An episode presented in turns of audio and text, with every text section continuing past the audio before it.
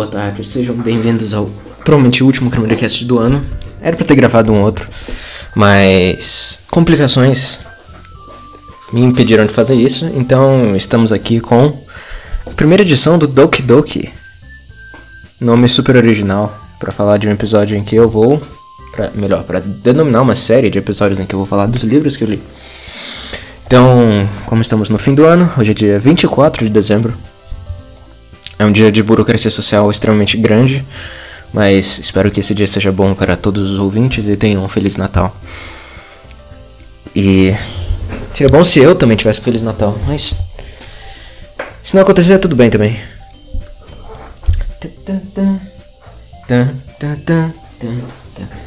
Quem não ama a trilha sonora de Doki Doki Literature Club? Eu já tô zerando, né? Seguindo a minha tradição. Minha tradição natalina. E estamos aqui para falar de livros que eu li, né? Então vamos vamos direto pro assunto. Se eu não me engano, eu li por volta de 20 20 livros, acho que foi um pouco mais. Porque eu não anotei todos os que eu li. Mas os que eu anotei foram 20. Então deve ter sido 23 por aí. E eu acho que não existe lugar melhor para começar a falar do que Bom, eu, aliás, primeiro, o, o, um deles eu já falei aqui no Cramercast que foi o Idiota. Se você não ouviu o episódio do Cramercast sobre o Idiota, vai pra lá. Deixa eu ver aqui qual é o número do episódio pra vocês. I'll leave a be. Episódio 61, Crianças Idiotas. Eu li este livro nessa época aí. E então não vou, não vou falar dele porque teve um episódio inteiro só sobre esse livro. Então vamos começar de outro, né? Não, Idiota não foi o primeiro, não foi o primeiro que ele. Deixa eu diminuir um pouquinho o volume. Tá em loop, tá? Eu não sei se vou deixar o episódio inteiro, mas mas tá aí. Esse jogo é maravilhoso. Joguem Doki Doki. É, tá. Eu criei um Goodreads Aí vocês podem avaliar o meu cheat taste, eu vou deixar na descrição.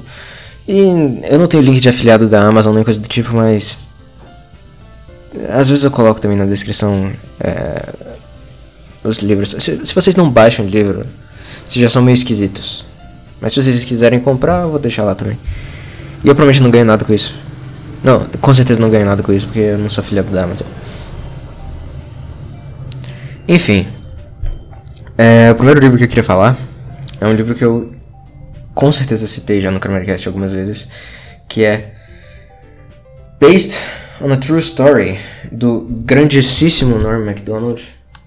Simplesmente o maior, o maior dos maiores. E recentemente eu descobri que aquela história dele, que ele fez um, um fio, um fio no Twitter, falando sobre ter conhecido o Bob Dylan aquilo era real. ele trollou todo mundo dizendo para não acreditar em tudo que lê na internet, mas aquilo ali foi real, segundo o, o empresário dele. E é impressionante, cara. Eu lembro de ter visto vários. É, vários não, dois comentários do Bob Dylan sobre o Zappa. Em 2021, por exemplo, ele. 2021 ou foi em 2022? Enfim, ele tava falando da da, da experiência de quarentena e tal. E ele comentou sobre o Zappa na entrevista e disse.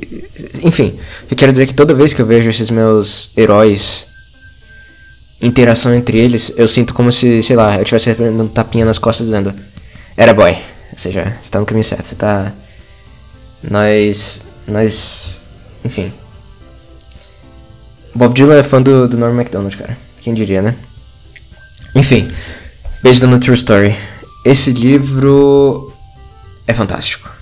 É fantástico. Ele é melhor do que eu esperava. Eu já esperava um bom livro, para ser sincero. Porque o Norm, ele, é, é, ele era uma pessoa muito culta. E ele tinha até um, um book club próprio. É, tem um site com isso. Eu, eu não lembro agora. Talvez eu, eu devesse procurar para colocar na, na descrição aqui. Mas já vai ter na descrição desse episódio o Goodreads e o link do, do, do site do Kramercast com a lista de livros, então Enfim, foda-se. Eu coloco se eu quiser. Mas então, o Norm, ele escreve muito, muito bem. A escrita dele é realmente muito boa. E o livro, ele tem o subtítulo de Not a Memoir. Ou seja, não é um livro de memórias, não é... Como que é memoir em português? Tá, vou chamar de memórias. Mas, tipo, não é uma biografia, não é uma... Um, um, nada do tipo. Só que... É, uma, é meio que uma biografia falsa. Porque tem questões biográficas reais do Norm, mas tem coisa inventada. E, por exemplo, coisa real. Ele fala dos vícios em jogos de azar. Isso é, uma, é um negócio que tá desde o começo do livro até o fim do livro. É uma coisa que ele tinha realmente e. E trata muito no livro. É o, é o pivô do livro, pra ser sincero. E várias pessoas da vida real aparecem. Aparece o Adam Miggett, aparece é, a Sarah Silverman. Mas claro, as situações são fictícias muitas vezes e. Ele escreve de uma maneira que caiba nesse, nessas pessoas da vida real o que eles fazem no livro. Enfim, você não precisa conhecer nada do Norm e nada dessas pessoas para ler o livro e apreciar o que tá ali. Então, deixa eu contar mais ou menos o que acontece. Que nem eu falei, ele tá contando sobre a vida dele e lidando com jogos visto em jogos de azar, né? E todas aquelas piadas que ele faz com o Adam Miggett no, no, no podcast dele, no Norm McDonald's Live, e, e no programa lá da Netflix, ele continua fazendo no livro. É, quem, quem conhece sabe qual é o tipo de piada.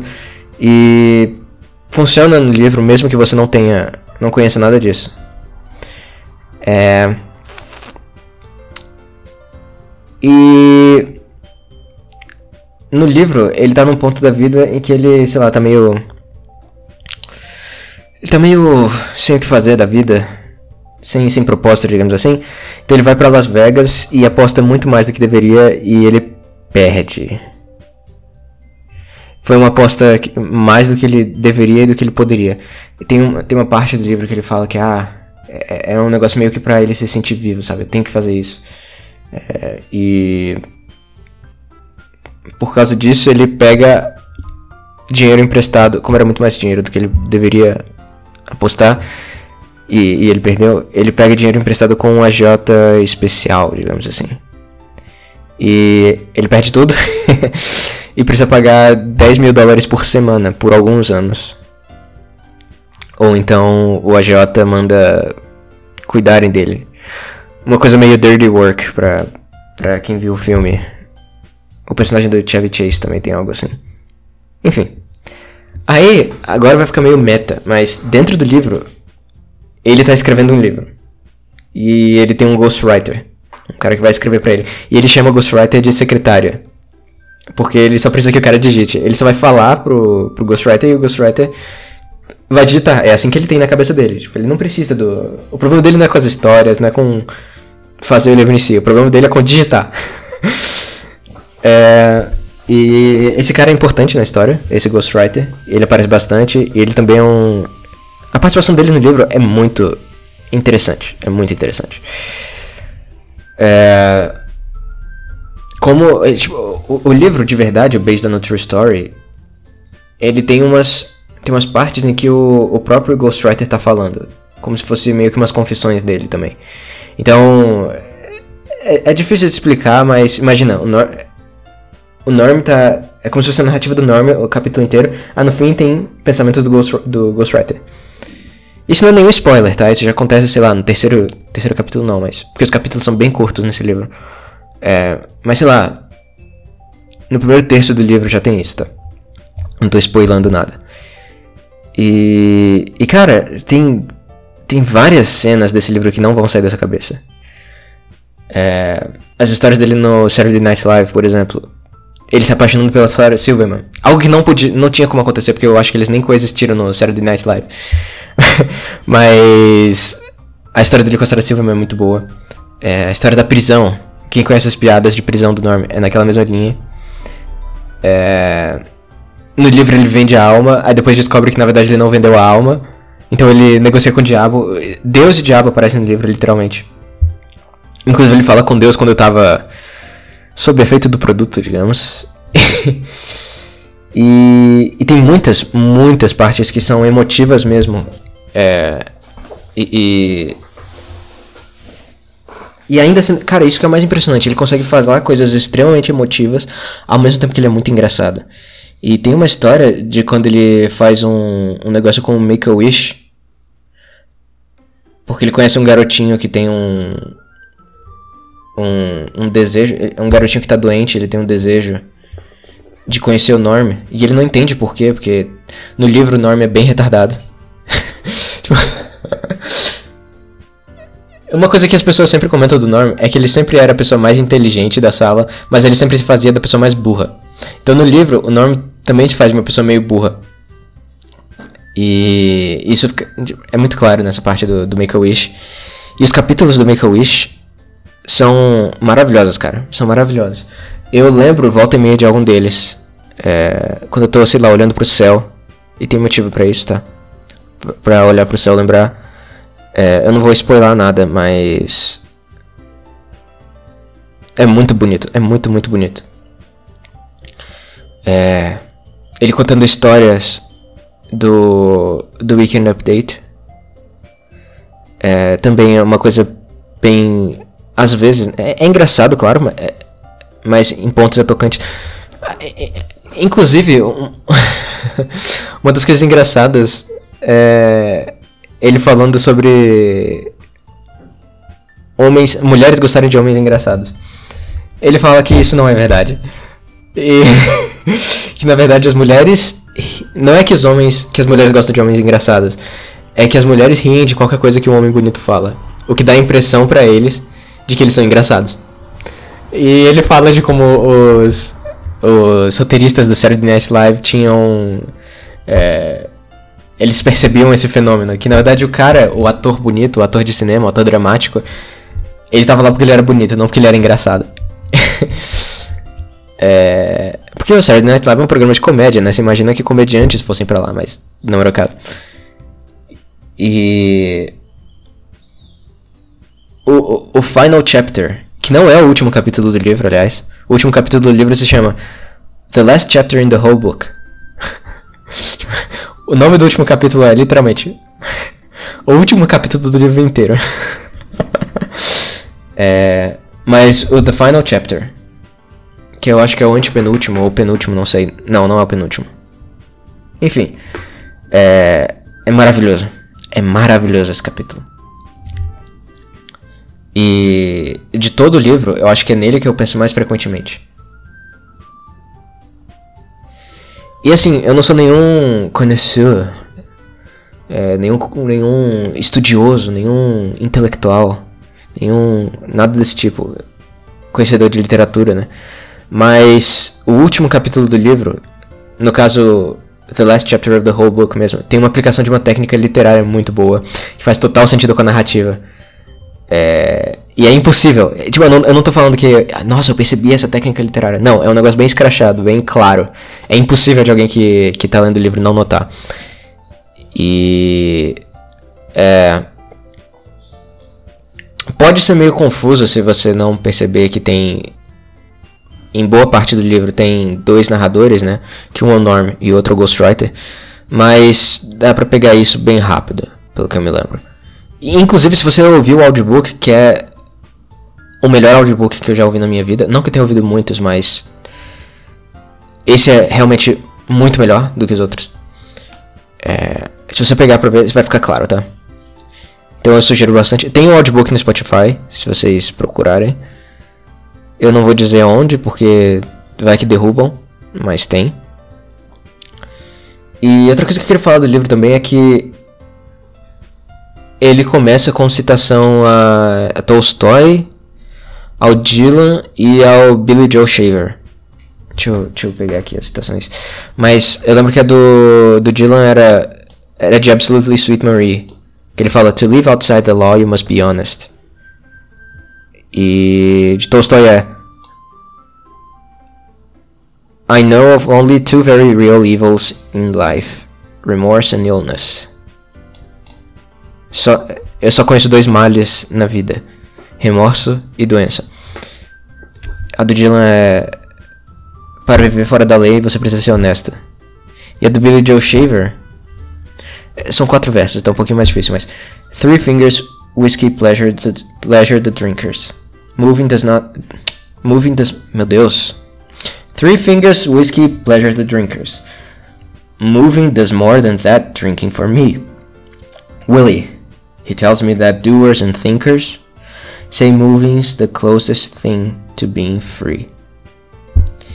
É, três dedos de whisky dão prazer para os beberrões, mas se mover, me mover faz, ma é, é, faz mais para mim do que bebida. Willie, ele me diz que fazedores e pensadores dizem que se mover é a coisa mais próxima de estar livre. Uma coisa que é muito surpreendente pra mim é que o, Norm não era fã de Dostoiévski. Eu acho que ele já chamou o uma vez abertamente de o menor dos grandes russos. Mas tem muitos momentos desse livro que são bem Dostoiévskianos. E eu eu consigo pensar em alguns, só que eu acho que é melhor ler. É- especialmente a- o, o epílogo de Crime e Castigo. Tem um pouco disso nesse livro. No, no final chapter. E, e. Enfim. Eu não sou um grande conhecedor de literatura russa. Mas eu já li alguma coisa de Tolstói. Alguma coisa de Solzhenitsyn. E. Eu deveria ler, ler outros também. Enfim, leiam, cara. Based on a True Story é um livro. É um livro excelente, cara. É um livro excelente. Tá. É, o próximo livro que eu queria falar são, é de uma autora. Que eu li dois livros dela juntos, bem no comecinho do ano. Se duvidar, foram os primeiros livros que eu li. Que eu tava curioso. Foram Anthem e The Romantic Manifesto da Ayn Rand. Eu tenho aqui A Revolta de Atlas e eu já li muito tempo atrás, tanto ela quanto é, A Nascente. Mas eu nunca tinha lido Cântico, que é um livro pequeno, e eu nunca tinha lido nada mais filosófico, digamos assim. Apesar de que a Revolta de Atlas, ela tenta enfiar a filosofia dela ali. É meio que um sistema fechado, né? Que ela tenta fazer. É, e ela também não via muita diferença entre literatura e filosofia. Ela dizia que as duas coisas meio que se. Enfim. Que tratam de ideias, né? É, mas o ponto é que eu nunca tinha lido nada. dissertativo. Não, essa. Enfim, vocês entenderam. Aí eu peguei The, Rom The Romantic Manifesto também. É, Anthem eu acho que foi chamado de Cântico aqui no Brasil. E eu não sei se The Romantic Manifesto tem uma tradução. Eu vou procurar aí, se tiver, eu coloco na descrição alguma coisa do tipo. E Cântico é uma história meio que ao espírito de A Revolução dos Bichos. É, é bem curto, bem curto. Eu sei que tem um quadrinho dessa história e é legal. Eu já, já dei uma olhada nele, ele é bonitinho. E talvez quadrinho seja o melhor formato pra ele. É, eu achei um bom livro. A, a história ela se passa num futuro distópico, onde as pessoas não têm mais individualidade, elas não têm mais nomes. Por exemplo, os nomes são códigos. É, e isso se reflete na linguagem também. Não existe mais a palavra eu, só existe a palavra nós. Então você vê que é um negócio coletivista mesmo. E o livro detalha em certo nível como que funciona essa sociedade em que não tem indivíduo.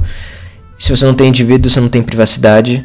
é, você não tem. Por exemplo, as pessoas não escolhem vocações, é, elas meio que são definidas por um conselho de, de sábios que são todos iguais aos outros, só que eles foram definidos que são sábios por algum motivo meio arbitrário.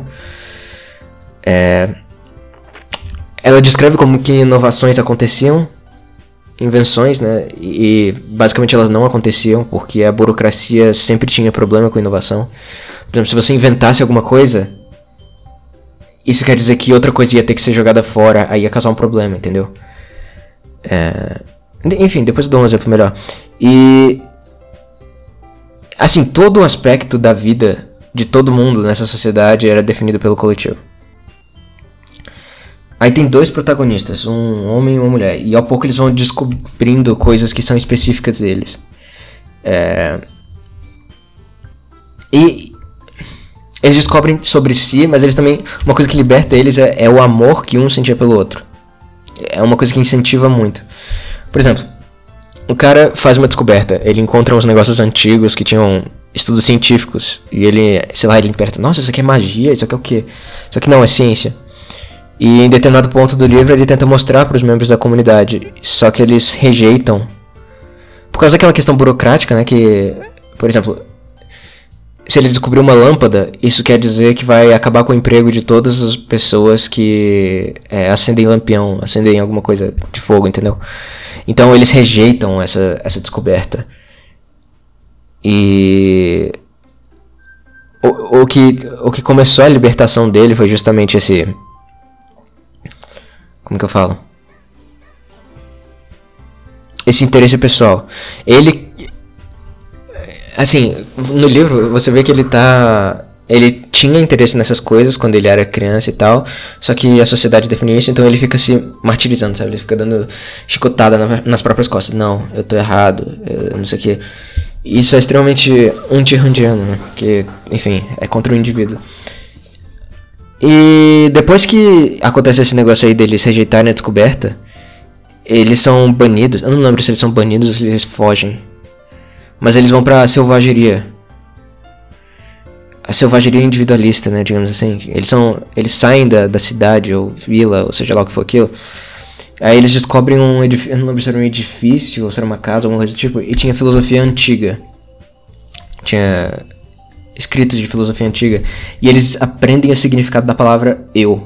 Aí, se eu não me engano, termina o livro com eles dizendo: Ah, eu descobri eu, então eu descobri que eu descobri toda a capacidade magnífica do ser humano e não sei o que. É... E assim, eu quero abrir um parêntese porque. para falar da Ayn Rand especificamente, né? Ela. Ela é uma figura muito. Eu sei que ela é extremamente divisiva, só que se você sabe um pouco da biografia dela, fica tudo muito mais claro. Porque ela literalmente fugiu da União Soviética. E ao ser perguntada. Eu lembro. Toda vez que ela era perguntada sobre coisa da União Soviética, as pessoas duvidavam. Teve uma vez na corte americana em que perguntaram sobre a vida na União Soviética, na Rússia. E a resposta e a resposta dela foi tão séria, tão e negativa, sabe, que que tentaram debochar. Ah, do jeito que você fala, parece que ninguém é, ninguém ninguém é feliz, ninguém sorri na Rússia. E ela disse: "É, é isso mesmo.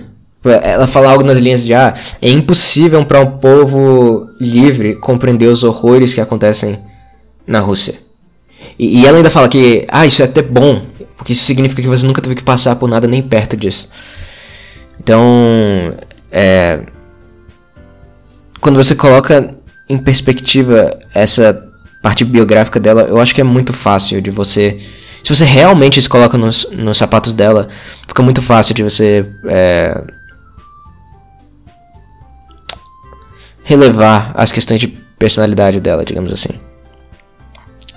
E tá, o The Romantic Manifesto, cara,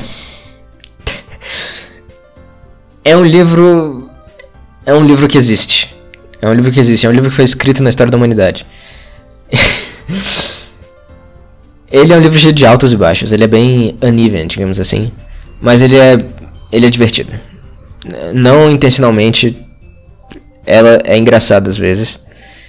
E. Enfim. É, o livro é principalmente sobre estética. Sobre filosofia. Especificamente estética, né? E boa parte dele é meio que crítica literária que eu não tenho muito comentar. Porque, por exemplo, o maior, o maior herói é, escritor dela é o Vitor Hugo. E eu não conheço muito do Vitor Hugo. Eu já li uma adaptação de Os Miseráveis uma vez. E eu achei bom, só que não é o livro real, né? Então não tem como eu falar. Inclusive eu tenho um amigo que já leu e disse que o livro é extremamente chato, duro e. Sei lá, que. Enfim, não vale a pena, né? Mas tá, agora pro si. Pra, pra, pra Range, arte é recriação seletiva da realidade a partir daquilo que. dos valores do artista. Então. É meio que enxergar a realidade através dos olhos do artista. Existe a coisa realidade, existe a coisa objetiva, só que existe também um aspecto subjetivo. E isso acaba que tem mais a ver com o significado. Tem a ver com o significado metafísico dos eventos e a interpretação do artista desses.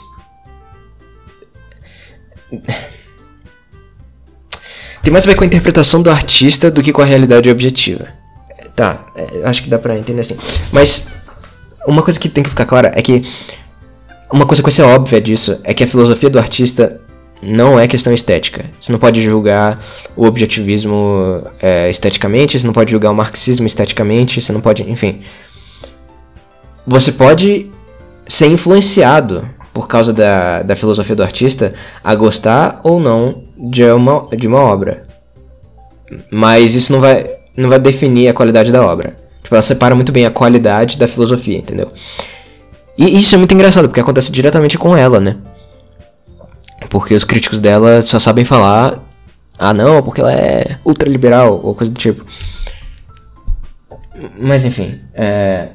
uma coisa que fica bem claro é que a Range não gosta de classicismo e não gosta de naturalismo. E, e pra ser sincero, eu tô com ela nessa. ela tem umas implicâncias muito grandes com algumas figuras tipo Tolstói também. É... é ok.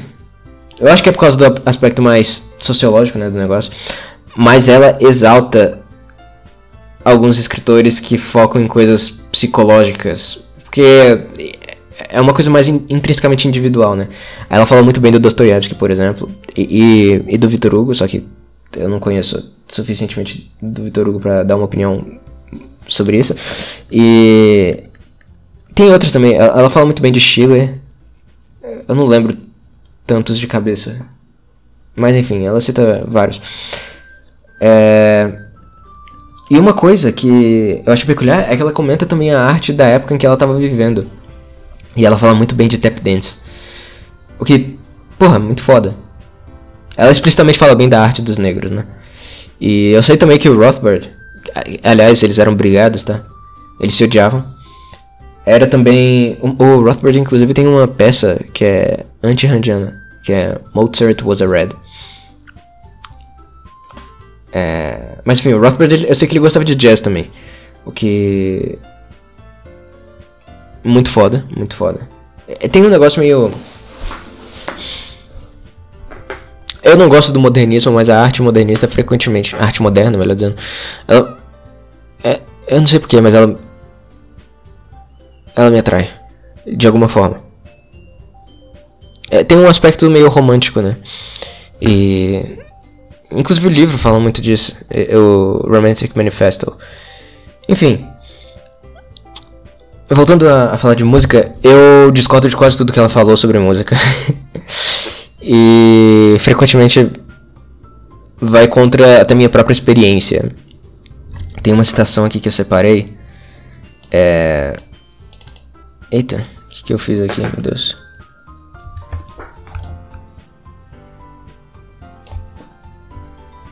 Eu não faço ideia do que, que eu fiz. Pera, vou ter que abrir de novo.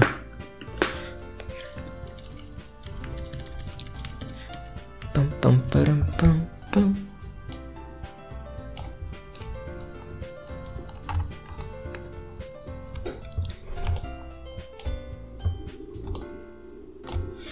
Aqui. Ela fala. One may listen to noise for an hour, a day, or a year, and it remains just noise. Ou seja, uma pessoa pode ouvir barulho por uma hora, um dia, um ano, que continua sendo barulho. E eu não sei se eu concordo com isso, porque eu já tive uma experiência muito bizarra durante um buzinaço. Eu já contei isso no Chromecast eu acho. Mas teve um buzinaço no ano de 2022 que eu tava ouvindo. Eu tava deitado na cama, assim, olhando pro teto. Uma coisa que eu, não, que eu devia fazer mais, inclusive. Mas eu consegui ouvir. Eu ouvi uma. Eu pensei, hum. E se eu colocar uma bateria aqui? Hum, e se eu colocar um violino ali? E meio que o buzinaço virou uma orquestra, sabe? Os carros foram os instrumentos do negócio. Então, eu acho que todo som pode ser transformado em música. Eu realmente acredito nisso. O que vai mudar vai ser o aspecto criativo que você coloca naquilo. Então. E eu acho que tem, tem que ter certa criatividade, mesmo sendo só quem consome arte, sabe? A, a Rand fala muito da perspectiva do artista, mas ela não fala tanto da perspectiva de quem tá consumindo arte. Eu entendo a perspectiva dela. E ela usa até o físico, líquidos, fluidos, Helmholtz. Ela usa até o Helmholtz, que aliás era um positivista safado, pra. pra. Enfim, ela usa ele para justificar algumas visões dela. Eu, eu entendo a perspectiva dela, mas eu não acho que tá completa, digamos assim. É, e, e, eu queria apontar que ela era uma pessoa muito humorless. Como que eu falo isso? Ela era muito. Não é sem graça a palavra, mas ela era contra o humor. Ela era inimiga do humor. ela fala no livro que rir, rir daquilo que é bom é um vício. É um vício horrendo. É, eu, eu não concordo com esse tipo de visão. Eu acho que qualquer coisa pode ser engraçada se você. Se você der chance. E ela também diz que o humor frequentemente é usado como camuflagem de covardia moral, se não me engano, é assim que ela fala, camuflagem de covardia moral ou pequeneza moral, alguma coisa assim. Mas apesar disso, ela mesma é muito engraçada às vezes. Ela é muito autista. Eu acho que ela era literalmente autista, cara.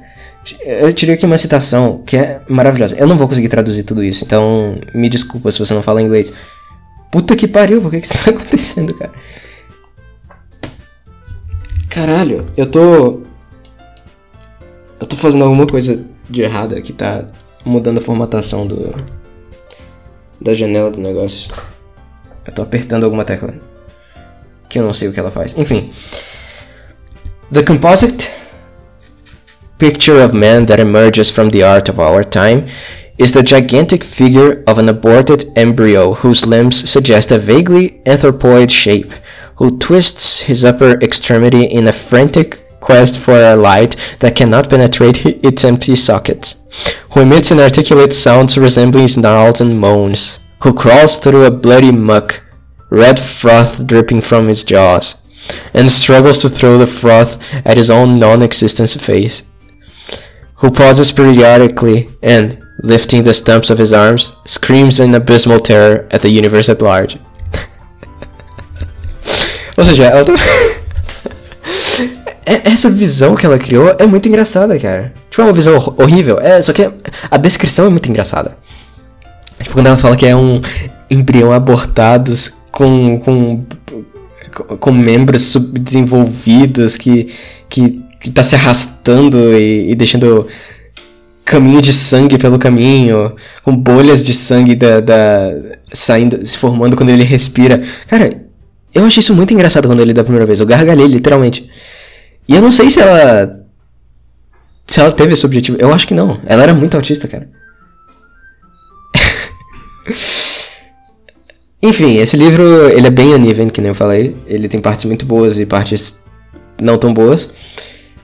E para mim, a melhor parte é quando ela fala de ideias mais românticas, né? É, ideais, esse tipo de coisa. E tem um capítulo específico falando só de como que a sociedade é, reprime a individualidade em crianças e adolescentes. E eu achei aquilo maravilhoso. Porque. E, você vê a maneira como as pessoas enxergam a adolescência que é sempre com uma, um desdém de ah, você vai crescer, você vai esquecer tudo isso aí, você vai não sei o que. E ela, ela fala especificamente de como as crianças recebem. podem receber educação moral de jeitos diferentes. E como a criança que só recebe essa educação moral a partir de ordens a serem cumpridas, elas crescem, tipo. Elas crescem oprimidas, sabe? Elas crescem sendo só obedientes. Você meramente ser obediente não é uma coisa boa. Isso é algo que ela deixa. É uma ideia que ela deixa clara no livro. Que, que ela tem, né? E eu concordo com ela, né? É, mas pensa, por exemplo, em. Ah, não seja mal educado. Ah, vai lavar louça. Ah, faz o dever de casa. Tipo. Não é assim que a criança tem que. Ela tem que entender por que, que ela não, não é para ela ser mal educada de graça. Ela tem que entender por que, que é importante lavar louça. Ela tem que. Ela tem que ignorar completamente a escola. Aliás, isso é uma coisa que a, a também falou, né? Ela era absolutamente contra o sistema educacional. E, e, quando você coloca nesses termos, é fácil de enxergar por que, que o romantismo tinha tanto apelo para ela. É, porque foi a era dos ideais, das emoções, né? Da... Enfim, é um bom livro. Eu. Eu não acho que eu li nenhum livro que fosse realmente ruim. Até os livros. Ah, eu não, eu não, eu não pensei em comentar desse livro, mas. Vou, vou fazer um se vira nos 30 aqui. I'm with a band. I'm with a band. Eu não notei nada para falar desse livro. É... Deixa eu pegar aqui o livro em si. Mas basicamente é... são memórias de uma groupie. Esse livro é... ele me fez entender um pouco melhor a diferença de groupies pra. Porque toda vez que eu reclamo de grupos, as pessoas pensam, ah, ele tá reclamando de mulher, não sei o que, mas não. O group era um fenômeno muito específico. E eu acho que não existe tanto hoje em dia. Eu só acho que ele é bom para compreender o comportamento feminino. Esse livro, você tem que ter em, ter em mente que ele foi escrito por uma mulher. É ela falando de como ela pensava e tudo mais. E a capa do livro, inclusive, ela ela sem roupa no, em cima de uma pedra. Tipo, a própria autora fez isso. E é... ela fala de como ela cresceu e como ela chegou nesse nesse fascínio por, por músicos, né, por, por caras de banda, pela vida noturna de desse tipo de coisa. E ela fala frequentemente como se fosse um vício, sabe? Como se fosse algo que ela não conseguisse controlar, como se fosse mais forte do que ela. E começou tudo surpreendentemente com com os Beatles, né? Quem diria? Mas ela fala que o o primeiro a primeira paixonite dela foi o Paul McCartney. e ela conta histórias dela adolescente, fazendo de tudo para encontrar o Paul McCartney. E, e, ela com as amigas, amiguinhas bitomaníacas dela, como que elas falavam sobre essas coisas, sobre como elas brigaram quando ela disse que começou a ouvir Rolling Stones. É... Tem um monte de história assim banal sobre um monte de um monte não, acho que só teve um namorado anterior a fazer group dela. Mas ela comparou muito esse namoro de, de, de adolescente com. com algo pós, pós descoberta da, da vida de group. E assim. Ah, sim, ela tem várias histórias sobre. Sobre vários músicos aqui. Ela teve rolo, por exemplo, com o Jimmy Page, com. É, Caraca, deu branco agora. Ah, com o Howard Kaylan, do, dos Turtles. É, com o Waylon Jennings, cara do country. Com o Mick Jagger, pô. Ela teve com. Cara, ela teve com o Mick Jagger. Ela foi. É bizarra essa história, cara. Tipo. Hoje em dia, pensar que alguma coisa desse tipo aconteceu é, é tipo um raio cair duas vezes na cabeça da mesma pessoa, sabe? É esse anime. Tem algo errado com esse microfone, cara. E só que assim, ela conheceu uma vez. Ela não conheceu, mas ela foi na casa do Mick Jagger e. Bateu na porta, foi atendida por ele. Só que ficou com vergonha. Isso aconteceu em algum momento dos anos 60. Quando eles vieram para os Estados Unidos. E anos depois, eles tiveram um caso, de novo. Cara. Isso porque você tem que entender que é. Quando ela descobriu a cultura de group. Ah! Eu não falei, né? Ela, ela conheceu o Don Van Vliet, o Captain Beefheart. Ela conheceu a família Zappa inteira e ela fala explicitamente que a Gayle Zappa foi a mentora dela. A Gayle Zappa, cara. É lógico que essa arpia foi mentora dessa pobre coitada. Cara, Gayle Zappa, eu odeio muito essa mulher, cara. Mas foi muito interessante ver ela falando sobre a Moon e sobre o Dweezil. É uma perspectiva diferente da, da do próprio Frank, né? Que eu li na autobiografia dele.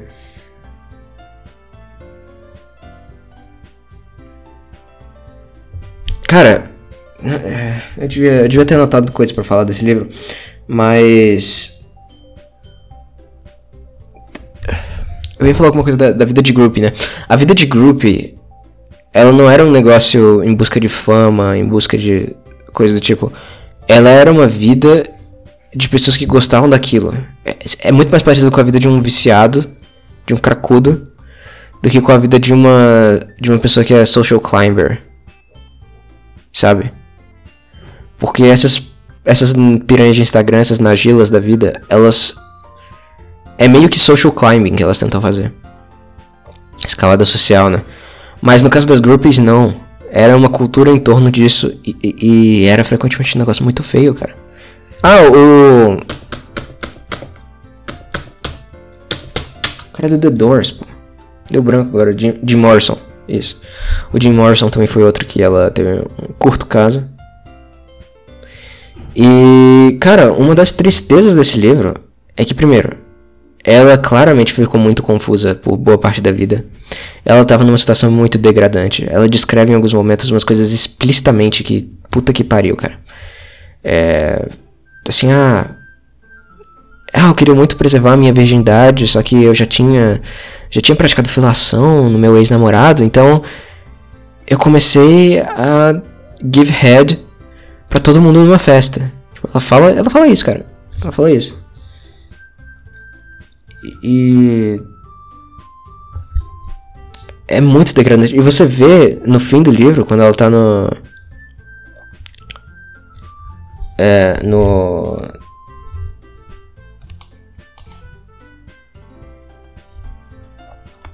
no como que eu falo? Quando já passaram vários anos. Porque esse livro eu não lembro exatamente de quando que ele foi quando que ele foi publicado. I'm with the band. 87. Tá, então 87. Deu tempo dessas histórias do fim dos anos 60 até 87, uma coisa de 20 anos, vamos colocar aí. De tanta gente ter um fim terrível, cara. De tanta gente ter um fim terrível. O último capítulo do livro é cheio de Ah, lembra de tal pessoa que eu citei lá no começo? Então, essa pessoa teve uma overdose de heroína. Ah, lembram daquela menina que eu achava divina? que ela foi a minha primeira atração por uma mulher. Sim, ela fala sobre isso. Teve certo nível de lesbianismo nesse livro que. É, é, digamos que. Vai de encontro com algumas coisas que eu li em A Billion Wicked Thoughts. Ou melhor, vai ao encontro de. Foi isso que eu falei antes? Enfim, não sei. Tá. Lembro daquela menina que eu era apaixonada, não sei quando, e eu falei lá no tal capítulo? Então, a última vez que eu vi ela, ela tava injetando heroína num canto e ela me falou: Eu te amo, e uma semana depois ela morreu. Ah, lembro de tal pessoa? Ah, ele tava drogado, dirigia um carro e. Enfim. Lembro de tal pessoa? Overdose. Lembro de não sei quem?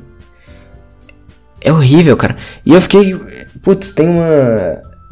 Eu não falei disso até agora, mas ela foi membro das GTOs. Que era um grupo de. Um grupo musical de groupies. E que o Zappa fala das GTOs. O Zappa foi meio que produtor das GTOs.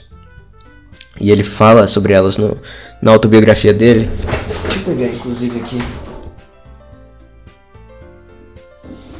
Ele. A visão que o Zappa tem das GTOs é bem diferente. Ah, não, tá muito longe, eu vou abrir o PDF mesmo. Ou oh, PDF não. HTML. A visão que o Zappa tem das GTOs é bem diferente da visão que ela falava sobre. Talvez seja uma coisa pessoal dela, né? Mas. GTOs.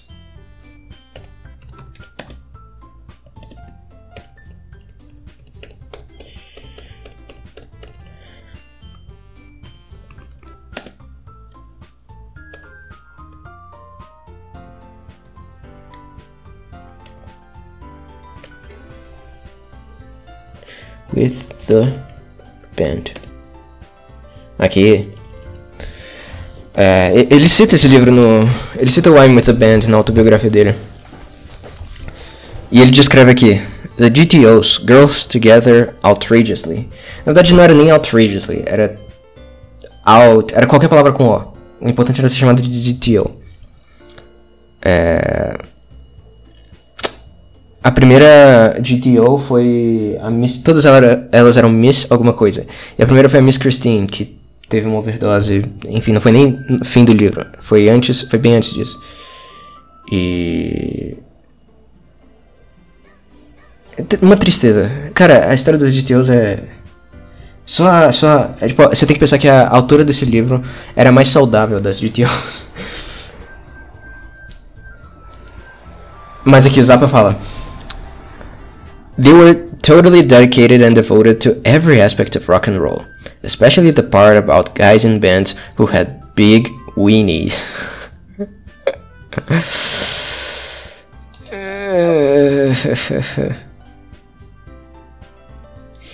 e a Miss Christine fala que foi uma das pessoas que introduziu Alice Cooper pra ele. Que o Zappa também foi a pessoa que descobriu Alice Cooper. É. Ah, ele fala da, sim, da Plastercaster. É verdade. Tem uma, uma mulher que, que não era. É.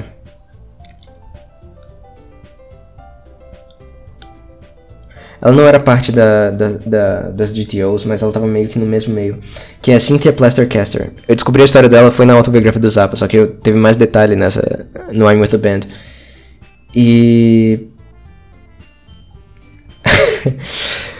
Plastercaster é porque ela tinha uma prática de fazer casting. E o que, que é casting, você me pergunta? Ela oferecia felações para homens, geralmente músicos de rock, em troca deles enfiarem seus membros numa espécie de. num molde, assim, para que ela pudesse fazer. jogar algum gel depois enfim, eu não sei qual material. Mas fazer um molde do falo do cara. E. Bom. Isso é o processo de casting. E ela ficou conhecida como Cynthia Plastercaster. E ela aparentemente era uma grande amiga da Miss Pamela, da Pamela Daybar, que é a autora do I'm With The Band. Nem sei se eu falei o nome dela, mas. Enfim. E o Zappa fala que era uma pena que não tenha sido publicados os diários da, da, da Cynthia, mas da Pamela foram. Ele não falou mal dos da Pamela, mas ele disse que os da Cynthia teriam sido ainda melhores. E ele também tem uma história engraçada que a tem uma arte muito engraçada disso no, no livro do Zappa. É... Mas enfim, ele fala que a Cintia ofereceu para ele fazer os serviços dela, só que ele ele recusou, mas o Jimi Hendrix não. Noel Redding também.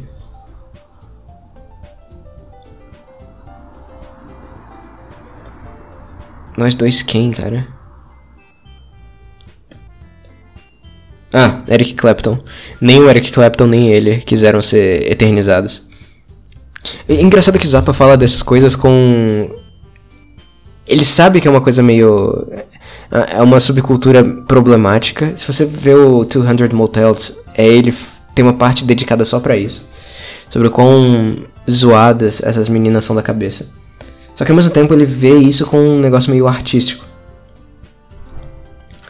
E é assim que ele via as GTOs e é assim que ele via a Cynthia Plastercaster.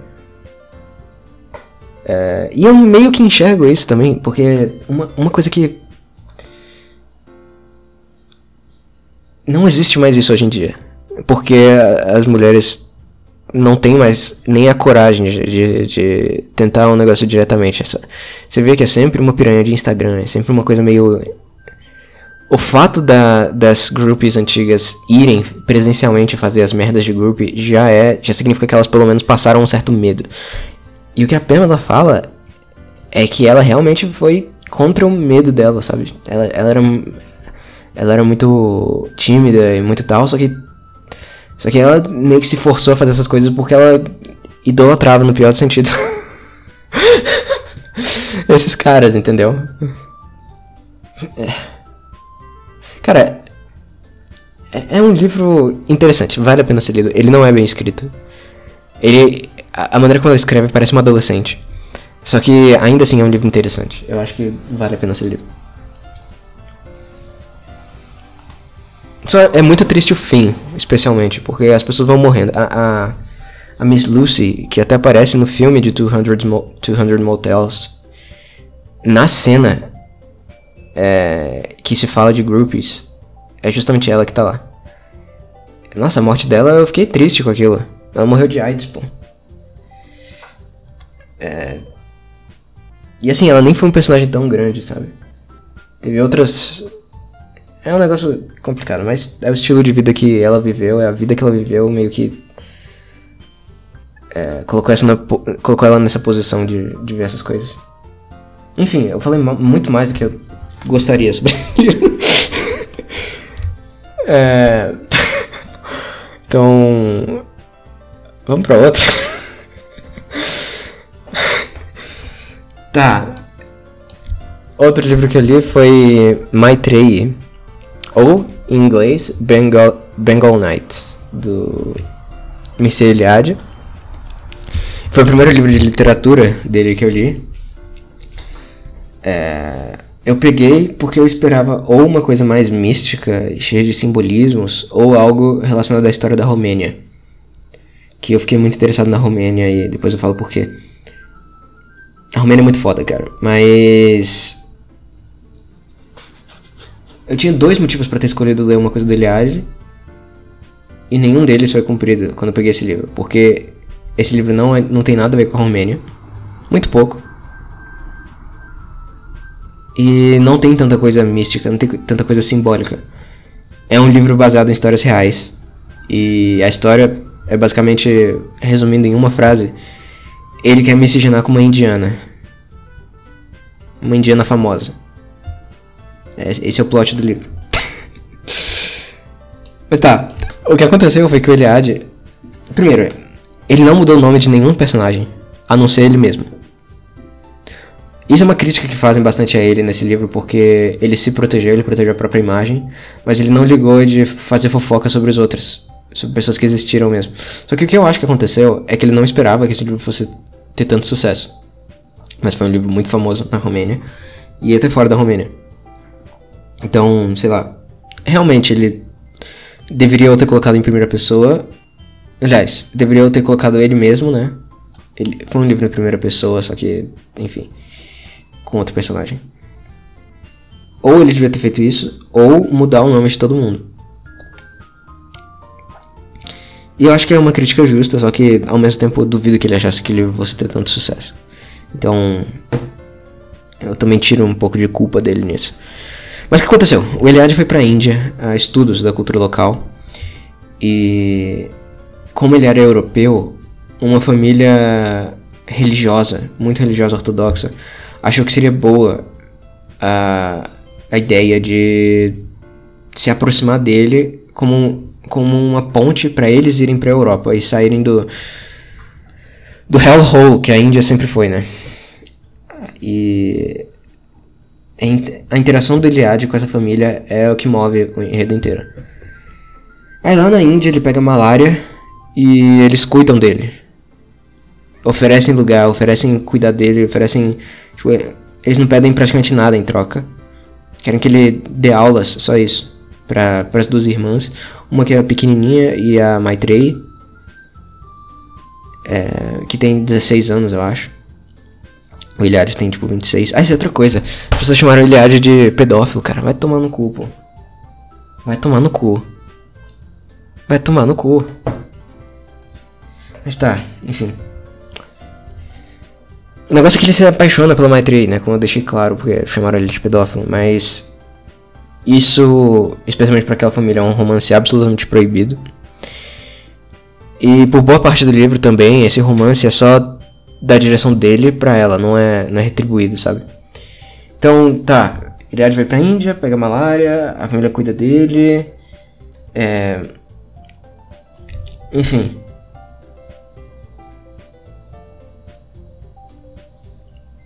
Tá, deixa eu organizar aqui as ideias.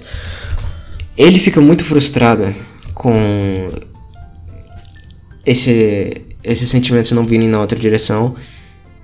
E, e é especialmente frustrante porque ele e a Maitreyi fazem várias coisas que na Índia seriam consideradas extremamente íntimas.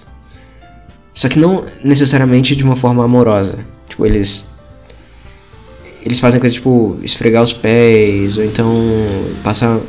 ficarem sozinhos em sala, coisa que. Pensa, uma família tradicional indiana vai ver isso como se.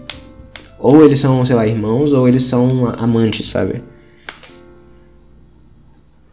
Ah, sim, e a Maitreyi, ela em si já era uma figura bem interessante porque ela era uma gênia, basicamente. Ele mesmo não sabia disso no começo, mas ela era uma gênia. Ele se apaixonou antes de descobrir isso. E no livro a gente tá vendo isso só pela perspectiva dele e sei lá, também tem outra coisa. Volta e meia ela meio que toma uma forma mística, sabe? Como se ela fosse a própria Afrodite ali na frente dele. Ou não sei qual é a deusa indiana para isso. Ou deus indiano, não sei. Uma das coisas, provavelmente a coisa mais interessante do livro, na verdade, é o conflito das duas culturas. Porque o Iliad claramente respeita muito a cultura indiana. É, ele, chama, ele chama os indianos de selvagens às vezes. Só que ao mesmo tempo, ele fala explicitamente que prefere essa cultura selvagem à cultura europeia. Isso é outra coisa, as pessoas também acusam Eliade nesse livro de eurocentrismo, misoginia e tal, e eu não consigo enxergar isso de forma alguma. Inclusive, se tem misoginia nesse, nesse livro, é totalmente vinda só da cultura indiana local, porque. Aliás, isso coloca boa parte das críticas em contradição, né? Porque, por exemplo, quando o romance do, do Iliade com a Maitreyi é descoberto, a Maitreyi apanha, tipo, apanha pra caralho, ao ponto de desmaiar. É, o Eliad é expulso da cidade, impedem ela de entrar em contato com ele, e ele de entrar em contato com ela. Algumas pessoas locais até acham que um exagero, uma, tipo, isso é uma pena. A irmãzinha da Matrei, inclusive, ela que tava doente, né? Ela gostava muito do Eliad e, e, e ela, sem querer, num delírio, denunciou o caso deles. E ela sente muita culpa por causa disso. Só que assim, a cultura indiana permitia que a família da Maitreyi tratasse ela igual lixo. Tratasse ela igual lixo, desculpa. Enquanto, claro, ela estivesse se dedicando a Eliade. E, e, coisa que ela ela fez. Ela era muito dedicada. Ela, sim. O Eliade estava vendo a a Maitreyi apanhar e só pra ela parar de apanhar, ele ficava, não, me renega, me esquece, não sei o que. Só que ela se recusava. Então ela continuava apanhando, continuava sofrendo pra caralho nas mãos da família. Então, então pensa comigo. Ou você chama o Eliade de misógino, O Iliad que queria que tudo aquilo parasse, que a Maitreyi não sofresse. Ou você chama ele de. Aliás, espera. Você chama ele de misógino e eurocêntrico. Só que ao mesmo tempo. Vocês entenderam? Eu tô, eu tô com dificuldade de formar essa frase. Mas eles estão criticando o Eliade, que era o cara menos misógino ali. Ele não era misógino. Não teve nada de misoginia nesse livro. Aliás, aliás, aliás, aliás. Tipo, tá, eu vou chegar lá, mas. O meu ponto é que, ou essa cultura tem que ser respeitada e você é um eurocêntrico se você não concorda com ela, ou você compartilha dessa visão, ou você é contra a misoginia. Não tem como escolher as duas coisas. Mas tá, o que eu ia falar é que o Eliade, ele. Ele tem um pouquinho de misoginia, sim. E ele. Ele é meio covarde nesse livro. Eu vou, vou ceder isso, ceder esse ponto. Especialmente no caso de. Tem um caso ali de uma. de uma, uma mulher, uma judia finlandesa, que inclusive ele descreveu de uma maneira que eu fiquei muito interessado. Não só por ela ser judia. Mas foi uma descrição muito interessante. Se fosse eu no lugar dela. se fosse eu no lugar dele. Esqueci a Maitreya. Mas. É, a maneira como ele trata essa judia finlandesa. É muito lixo, cara. Tipo, o Eliade fica com um ideal romântico na cabeça dele de que, ah, agora que me tiraram a Maitreya, nunca mais eu vou sentir nada na minha vida. Então, com essa mentalidade, ele tenta. Ele tenta ver se ele consegue conquistar essa mulher que apareceu. Só que ele não respeita ela, ele abomina ela, na verdade. Não por ela ser judia, mas porque ela foi pra Índia por causa de umas que ela leu umas coisas nada a ver e que eram todas falsas e enfim. Ele explica o porquê, só que em vez de pensar, porra, coitada dessa menina, coitada, que, que pena que ela veio pra cá, ele não, ele desprezava ela. E ainda assim, mesmo desprezando ela, ele tenta seduzir ela só pra ver se ele ainda sente alguma coisa. Então, isso foi uma merda. Se isso, se isso aconteceu de verdade, é a única coisa que eu tenho de crítica ao comportamento do Iliad. Ele não era nenhuma criança, ele já tinha 25 anos eu acho. Não lembro a idade dele certinha. Acho que na vida real era 25, o personagem era 25, não sei, não importa. É, e.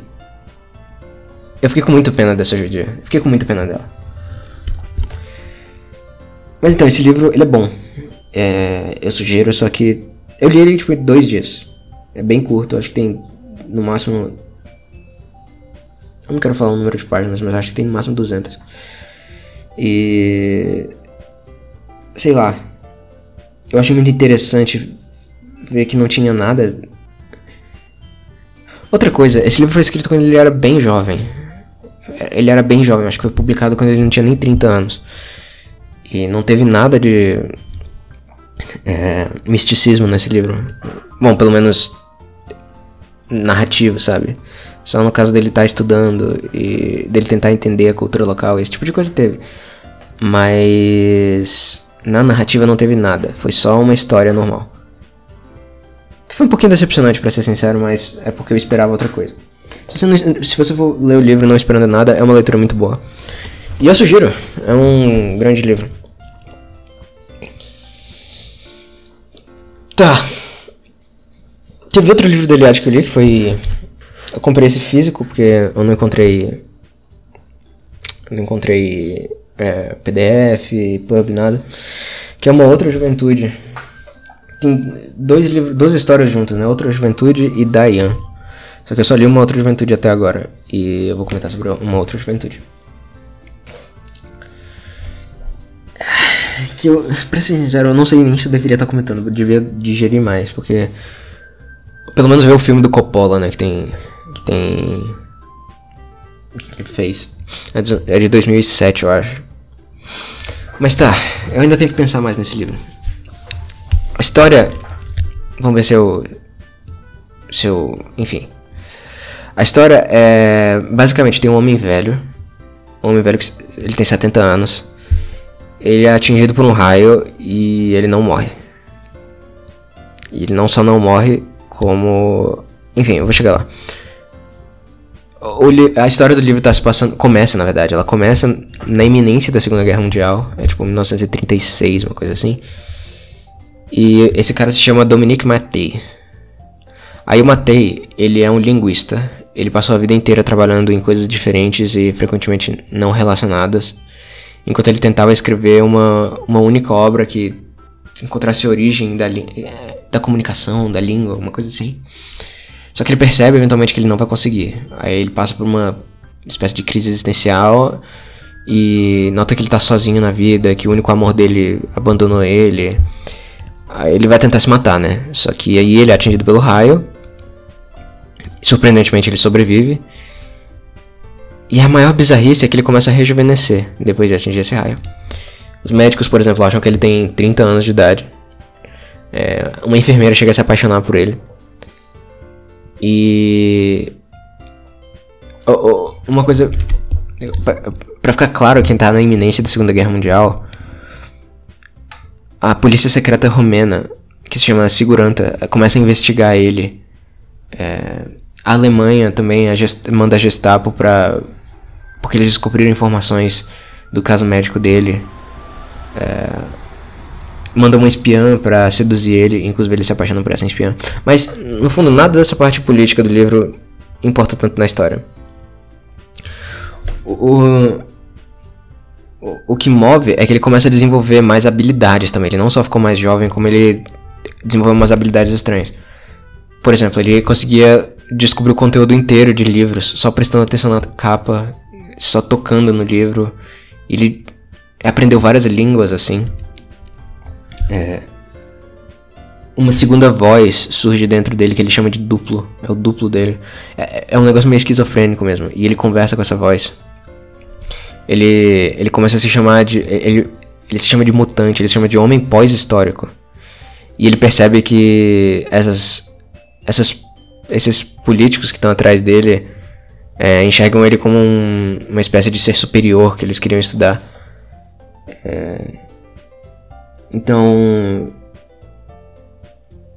os romenos eles decidem forjar a morte dele para ver se pelo menos param de espionar. E eles conseguem forjar a morte, né? Eventualmente ele conhece em outra cidade, eu não lembro exatamente onde agora.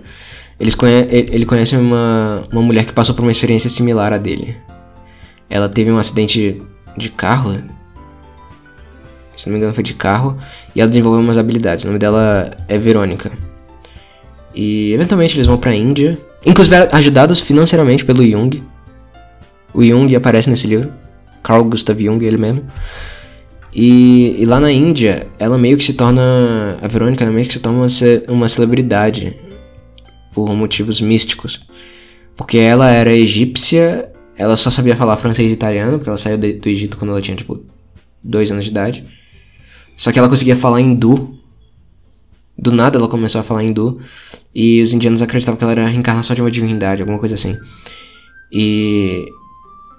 E o Maite. O, o, o Dominic Matei, né? Ele também acreditava nessas coisas porque ela tinha uns transes que ele chamou de paramediúnico. Ele que deu esse termo, paramediúnico. Ela tinha uns transes e falava umas verdades meio profundas para ele. E o problema é que eles. Eles se apaixonam eles ficam vivendo tempo, só que eles têm que se separar, porque o Matei percebe que, que ele tá sugando a juventude dela. Ela começa. Ela começa a ficar fraca, a ficar doente, os cabelos ficaram brancos. Ela tinha vinte e poucos anos de, e, e tava parecendo ter quarenta e tantos. E, e assim, fica claro que a. Essa, essa personagem, a Verônica, ela meio que figurativamente ela é uma volta do primeiro amor dele. A, a, mesma que ele tava pensando no começo do livro, de quando ele tava se matando, né? Que ele perdeu e, enfim, que ele era muito sozinho e tal. Se não me engano, o nome dela é Laura. E ele fala em determinado ponto da, da, da história, quando ele tá falando disso: Ah, não, eu fui predestinado a perder tudo que eu amasse. Porque a Verônica tem que ir embora e ela foi um verdadeiro amor dele, né? O segundo verdadeiro amor dele. E o livro tem, eu acho que cinco capítulos. Esse, não, seis capítulos. E esse é o quarto, é o terceiro e quarto. Essa história aí que eu falei. No quinto, eu não entendi o propósito do quinto, pra ser sincero. Não, eu, Eu vi que tem conexão com o resto, mas eu não, eu não consegui enxergar por quê. Mas ele vai pra Irlanda. E lá ele conversa com os macumbeiros, com os místicos é, que acreditam em, em poderes mágicos da eletricidade. Que estudam demonologia da eletricidade. E, e, obviamente a eletricidade tem conexão com o resto da história e tal. Mas ele fala especificamente com um revolucionário, um jovem revolucionário hegeliano, que descobre a história. Que, porque a história do, do homem que rejuvenesceu depois de tomar um, um choque elétrico virou, virou um livro. E ele fala desse livro pro Matei. E cita o estudo que originou aquele livro e tal. E ele, ele é um. Ele é um revolucionário hegeliano, assim. Ele fala explicitamente isso. E ele tenta racionalizar a guerra nuclear, que é na, depois da Segunda Guerra isso ficou na cabeça de todo mundo. Inclusive, guerra nuclear é um negócio que tá no inconsciente desse livro inteiro. Com, ele tenta reconciliar isso com a, a, a síntese hegeliana no sentido de isso aqui vai ser a antítese e a síntese vai ser a sobrevivência de homens superiores, de homens que são capazes, de homens que se parecem com aquele cara lá do estudo da eletricidade, de homens que enfim, é bizarríssimo o que ele fala. Mas eu tenho que reler esse capítulo, pra ser sincero, eu não vou. Eu tenho que pensar mais também. Eu talvez ver o filme. Mas enfim, o livro termina com ele voltando pra Romênia. É, e reencontrando com alunos. Só que ele começa a achar que é um sonho, porque ele ainda tá em 1930 e alguma coisa. Ele ainda tá na década de 30, ainda tá antes da, da Segunda Guerra Mundial. Aí, como ele acha que é um sonho, ele começa a tratar com irreverência, ficar irritado por não estar acordando, né? Só que do nada ele começa a sentir os sintomas da velhice. Ele sente os dentes caírem, ele sente as dores no corpo que ele sentia quando ele tinha 70 anos. E eventualmente ele cai na neve e morre. Então, quando eu li aquilo, eu pensei: ah, então. Será que ele morreu mesmo no relâmpago? Só que não, a identidade que ele carregava consigo não era a do professor Dominique Matei. Era a identidade do homem que ele virou depois de forjar a própria morte. Então. Ele voltou no tempo? Eu acho que isso não importa, para ser sincero, mas. Enfim, eu realmente não sei. Eu sugiro essa leitura, tá? Diane eu ainda não li, mas. Uma outra juventude foi uma leitura muito boa. Um pouco complicada, um pouco complicada, assim, de acompanhar a história, não, não em, na linguagem ou coisa do tipo. Inclusive tem uma coisa específica que eu queria que me entender melhor, porque tem, sei lá, na primeira metade do livro, eu não lembro exatamente onde, ele tem uma discussão com a voz interna dele, a esquizofrenia dele, o duplo, tentando entender o que que esse duplo era. E conforme a, a conversa ficando mais metafísica, a voz fala que é, ah, não, disputas metafísicas, é, discussões metafísicas, conversas metafísicas não tem valor. É, tentar entender isso aqui, provas, você não consegue racionalizar isso, é mais ou menos algo nessa linha. Só que depois ele fala: Ah, mas você não gostaria de receber umas rosas do jardim? Colhidas agora? Ah, então enquanto ele tá conversando com, essa, com esse duplo, ele recebe uma rosa na mão direita e uma sobre os joelhos. E quando ele vai per perguntar da terceira de uma terceira rosa, aparece alguém gritando, ou o médico, não me lembro agora quem. E ele sai desse transe, digamos assim. Só que no fim do livro, ele tem uma cena que ele tá tentando se distrair de uma noite fria com música. Aí ele fica segurando o álbum e começa a ouvir de novo a esquizofrenia que não aparecia no livro, tinha uns capítulos já. E a esquizofrenia fica dizendo pra ele: Ah, não, esquece o álbum. Onde você quer que eu coloque a terceira rosa? Então, essa rosa que foi mencionada só no começo do livro, ela volta de novo. E. Cara, o fim do livro me surpreendeu bastante. O. O. Ele morrendo. Mas tem muita coisa, tipo essa história da Rosa que Eu não entendi direito. E talvez eu precise pensar mais. Eu não sei. É um livro bom, eu sugiro ainda. É, mas. É. Esse foi o livro. Foi o último livro que eu li no ano até agora. Eu terminei de ler anteontem, dia 22. Ainda não peguei nada novo pra ler. Mas talvez eu leia, termine de ler Diane. Mas tem mais livros que eu quero comentar. Não vou terminar o episódio ainda. Quanto que deu de tempo? Caralho, uma hora e quinze, cara. E ainda tem, tem muita coisa pra comentar, cara. Tem muita coisa. Tá, então vou tentar andar rápido. Eu acho que mais ou menos na metade do ano, eu, na primeira metade ainda, fim, fim da primeira metade, eu li The New Right, do Michael Mellis, e e eu acho que esse livro é a melhor descrição política de tudo que não é mainstream dentro da direita. Tipo, tá no contexto americano. Ele fala, inclusive, que é a nova direita, the new right, né? A nova direita no contexto americano. Ela é tão americana quanto Apple Pie. E. Que ver que a eleição do Trump de 2016, ela. Ela formalizou o surgimento desse movimento, digamos assim, só que ele não é um movimento homogêneo, ele é extremamente heterogêneo e ele tenta mostrar esses nuances. Esse negócio de mostrar nuance é uma coisa que eu acho muito importante e eu já estava muito interessado, eu tinha muito tempo em esse tipo de coisa, porque eu vejo que existem oposições diferentes à, à, à ideologia mainstream, né? E eu não acho justo colocar tudo como se fosse a mesma coisa. Tá, a estrutura do livro é meio que do Inferno de Dante. Ele, inclusive, se compara a Virgílio no começo. Ele diz, ah, que nem Virgílio, me siga e eu vou descer com você nesse inferno. Ele fala alguma coisa nessas linhas. E a ideia é, começa com gente mais razoável, gente mais é, sensata, não necessariamente menos extremista. Deve, eu diria que não, mas gente que argumenta mais, gente que. É, enfim. E termina em gente violenta, com supremacistas, esse, esse tipo de coisa. Então ele vai descendo o inferno e vai descendo a espiral, ele vai ficando mais. O negócio vai ficando mais hardcore conforme ele desce no livro, né? Ele tenta traçar a origem da nova direita americana como uma rejeição do neoconservadorismo, do neocon, né? Que foi formalizado pelo Bill Buckley, o William F. Buckley Jr. Eu acho que é Jr., eu não sei se ele tem Jr., enfim. E se você pensar nisso, entra no mesmo grupo gente como Rothbard e Ayn Rand, que eu falei antes, mas também entra gente nacionalista pra caralho, tipo Pat Buchanan.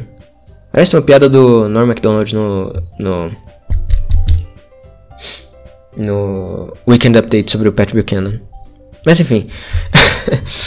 o livro, ele é muito engraçado, ele tem bastante humor. E o audiobook é muito bom. Não é tão bom quanto o do Norm, mas é bom também. Ele faz vozes das pessoas e dos personagens que ele consegue imitar. E algumas imitações são muito boas. E, e no livro, eu acho que isso, o audiobook também tem uma vantagem porque ele conta várias anedotas pessoais, coisas que aconteceram com ele mesmo. E então ver ele contando é, é bom. E cara, a ideia do livro é muito boa. Que nem eu falei antes, né? Eu tava. Eu tava interessante no. Tava interessante, eu tava interessado no. no nos nuances desse tipo de discurso. E o livro foi uma coisa que só jogou gasolina nesse meu interesse. Porque é uma coisa que eu tenho na minha cabeça desde quando eu li. Que inclusive, eu li um livro que ele sugeriu em The New Right ano passado ou retrasado, que foi o A Renegade History of the United States. Que eu até falei no episódio da Blackface. Mas então, eu li. Eu li esse livro antes de ler The New Right e ele sugeriu esse livro em determinado ponto. Mas desde que eu li aquele livro, eu já tenho na minha cabeça uma consciência de que os movimentos marginalizados eles são mais importantes do que os que já estão estabelecidos, os que são mainstream, sabe? Porque aqueles marginalizados eles vão eles em algum momento eles vão dominar a cultura. É sempre assim. É uma coisa que eu também percebi lendo o Ted Joya. Tipo, o, o Music Subversive History, que eu também já fiz um episódio, acho que ano retrasado ou passado. É, enfim. Mas pensa, quem que ganhou na cultura? Foram os os Wasps dos anos 80, que não queriam nada que tivesse duplo sentido com, com alguma coisa sexual, que ficava implicando com Prince, é, que o Zappa ficou. que era o tipo de gente que o Zappa falou na corte americana, né? Contra quem ele falou na corte americana. É, foram esses caras que ganharam? Ou foram os artistas que sexualizam mais as coisas. Foram os artistas que sexualizam mais as coisas. Eles que ganharam. Então, pensa. Esses caras que eram mais. que eram socialmente não aceitados, eles que ganharam. Então, essa, eles estavam nas margens e eles ganharam. Então, esse negócio já estava me interessando. O, o Music Subversive History do Ted Joya é exatamente isso. Ele fala que. Cara, é só isso o livro inteiro, literalmente. Eu lembro de um. É, um negócio. O que Joya fala, tipo, imagina que você tá no fim do século XIX. O que você acha que ia definir a cultura do século XX? Os os negócios de vaudeville, eh, de arte de arte ed que tinha na Europa no, no, fim do século XIX, ou a cultura negra americana de um monte de cara pobre, fudido. Todo mundo diria que era um negócio americano, ou um negócio europeu lá do, dos vaudevilles, etc. Mas o que definiu foram dos caras marginalizados, dos o blues dominou o século XX. Então, esse tipo de ideia já estava na minha cabeça, né? É... Outra forma de pensar nisso é que geralmente o humor é, era uma coisa, por exemplo, na época do Zap, era uma coisa mais associada à esquerda, apesar de não necessariamente o humor ser uma coisa de esquerda ou direita. Sei lá, pensa no George Carlin. É... Enfim, mas o, o livro mostra que tem muito humor dentro da direita, como uma coisa óbvia, né? The left can't meme, etc. E as histórias do Gavin McInnes nesse livro são muito engraçadas, cara. São muito engraçadas, cara. Tipo, o livro. O livro é engraçado, ainda que ele trate de ideias controversas e às vezes até horríveis. Ele fala com gente supremacista, por exemplo. Gente antissemita e tal. E ele conseguiu levar muito bem é, é, o efeito internet do negócio. Porque ele fala até que a, a, a, nova direita americana ela é geralmente mais representada por uma pessoa que é. que não tem. Não é isolada a palavra certa, mas. É um cara meio esquisito que tem vários amigos de internet. Ele diz que isso é um bom exemplo de nova direita. E ele fala de fenômenos de internet muito bem, surpreendentemente bem. Eu não imaginava que ele fosse falar, por exemplo, de Gamergate. Eu acho que algumas previsões, algumas leituras não foram tão precisas, mas eu ainda acho que ele falou bem. E, e outra coisa, vários desses movimentos, independentemente de ideologia, se for neo-reacionário, é libertário, ou sei lá, é, nacionalista, enfim, várias dessas coisas surgiram, surgiram na internet. Ele dá de exemplo o Unqualified Reservations, do, do Moldbug. Ele fala do Jim's Blog, do Jim Gold. Ele fala da, de um grupo do Facebook chamado Trollboard, que era basicamente de libertários.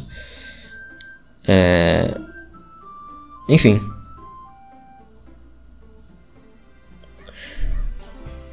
É, é um livro muito bom. o, último cap, o penúltimo capítulo é, é ele falando. Eu gosto muito dos, do antepenúltimo e do penúltimo, porque ele fala com pessoas que são abertamente racistas. Ele fala com o Jared Taylor, Inclusive foi nesse capítulo que ele citou a Renegade History of the United States. E ele fala com o Christopher Cantwell, que era um libertário que virou white nationalist. Só que ele ainda acredita em coisa de. Ele ainda acredita em livre mercado, só que ele não acha que economia é a coisa mais importante. Enfim, ele dá muito nuance para as pessoas. Inclusive o, próprio, próprio Facínora. Ele citou certa vez o Cantwell como um libertário que virou nazista. Só que eu falei, ele não virou nazista. Tipo, ele fala explicitamente que é, ele preferiria se converter ao islamismo a, a, a viver num regime socialista. Então, não é que ele esqueceu a economia é, economia libertária, sabe? Não é que ele esqueceu essas coisas. Ele só mudou a ordem de prioridade dele. De prioridade política, digamos assim. É... Ah, ele fala que preferiria se converter ao islamismo e ele não tá nem um pouco ansioso para rezar três vezes por dia. então ele falou isso num sentido meio tongue in cheek. Mas ele é um cara. Nossa. Mas ele é uma figura abominável também. Eu, não, eu, eu, parece que eu tô falando bem dele, mas não tô falando bem dele. Eu tô só De novo, só tô dando nuance pro negócio. É, e outro livro do Michael Mellis que eu li foi The White Pill, que saiu nesse ano ou no ano passado, não lembro. E é um livro muito pesado que fala sobre a ascensão e a queda da União Soviética. É, provavelmente ouviu o episódio do podcast do Jordan Peterson com o Mellis, que saiu não muito tempo atrás. É melhor do que qualquer coisa que eu poderia falar aqui, mas tem muita coisa naquele livro que eu li e que eu não vou esquecer. Várias torturas, várias. Foi um livro difícil de ler porque ele me dá vazia. Eu não me sentia bem lendo. E o audiobook também não era. Não era que nem o audiobook por causa do tema, né? Que é muito mais pesado. É, não era um audiobook tão atrativo, digamos assim. Mas algumas coisas ali eu já sabia e ele só é, ratificou na minha mente. Por exemplo, a classe acadêmica é abominável. É abominável. Eles sempre vão jogar contra qualquer otimismo, porque acadêmicos gostam de pessimismo. Isso é uma coisa que ele ele prova que basicamente todo, toda pessoa inteligentinha nos Estados Unidos é, não acreditava que a União Soviética fosse acabar, ou então acreditava que a gente tinha que coexistir com eles. Desiste disso aí, não tem como, não sei o que. É... Jornalismo. Ele destrói jornalismo nesse livro. Ele mostra como jornalismo é uma merda, e sempre foi uma merda. Que as pessoas têm uma ingenuidade de achar que no passado era melhor, mas não, não era.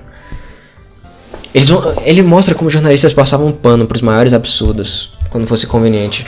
Especialmente o caso do Upton Sinclair, com o. É, foi o cara que escreveu o livro que inspirou o Food and Drug Administration, o FDA, né? Que inclusive. Covid, né? Enfim. Vacina e tal. É, mas especialmente eu queria chamar a atenção para um cara chamado Walter Durante. Walter Durante. Esse cara recebeu premiação tipo Pulitzer. Só que ele era um crápula ele diminuiu o número de mortes. É, é, ele fingiu que o Holodomor não aconteceu. Ele passou pano pro Lenin. Ele disse que os russos não estavam passando fome, eles só, eles só tinham que apertar os cintos.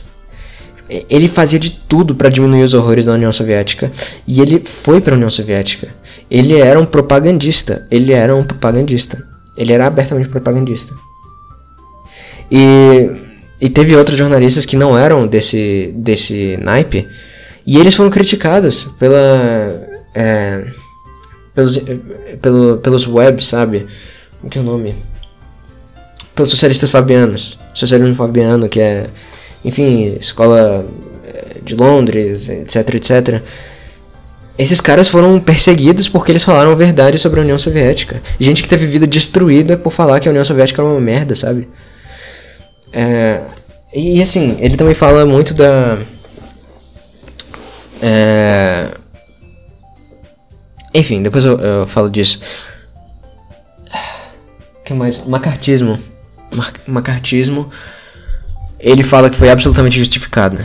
É, que, ah não, porque Hollywood está infestado de comunistas, kkkkk, a ideia dos caras. Sim, Hollywood estava infestada de comunistas, de espiões, de propagandistas soviéticos, de tudo isso. E ele prova isso.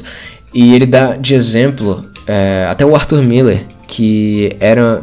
Todo mundo conhece o Arthur Miller, né? Por causa de The Crucible e morte de um. Caixeiro viajante, Death of a Salesman. É, o Arthur Miller, ele chegou a parodiar o marketismo em The Crucible. Só que ele mesmo admitiu que foi ingênuo, que ele foi uma pessoa ingênua de achar que não tinha essas coisas. Ele tem uma autobiografia e o, e o cita ele dizendo que realmente existia espionagem, realmente existia propaganda soviética, mas eu fui descobrir isso só anos depois. Então, as pessoas honestas que caíram nisso, elas admitiram erro. O Arthur Miller admitiu erro. Então, as pessoas que. Torcida do Botafogo, que quer falar que Better Dead than Red é, é coisa de nazista porque remete ao macartismo, o que não faz o menor sentido, porque o macartismo é americano. Mas sim, isso aconteceu. Eu provavelmente já comentei no Cast. Vocês estão errados, vocês estão objetivamente errados. Vocês não sabem nada, cara. Vocês não sabem nada. É. que mais? Ah, educação governamental é um, é um projeto demoníaco. Isso é outra coisa que ficou clara no livro. Quando ele fala da educação na, na Alemanha Oriental.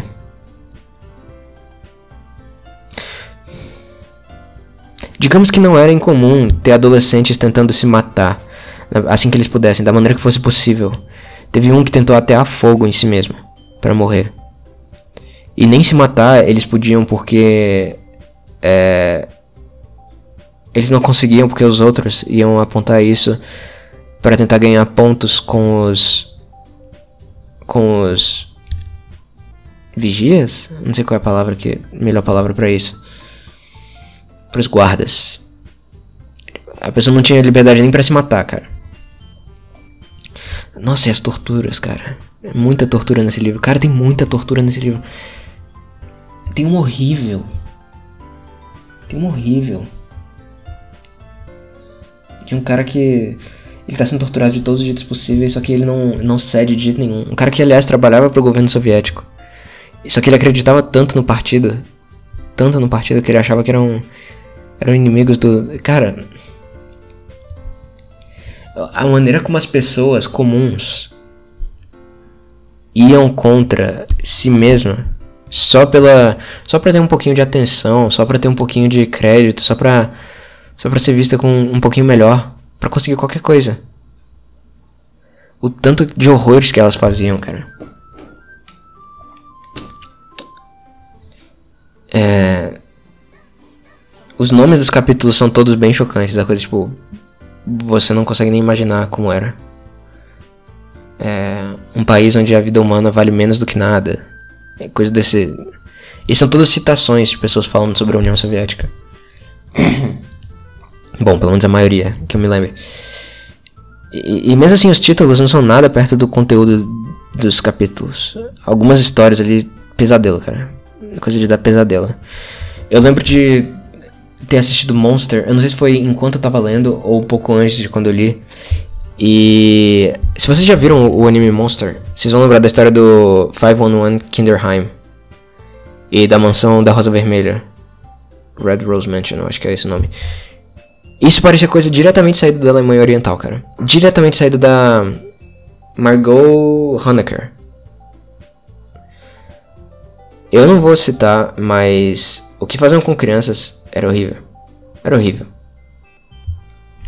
Mas o livro, ele se chama White Pill por um motivo. E ele fala de como.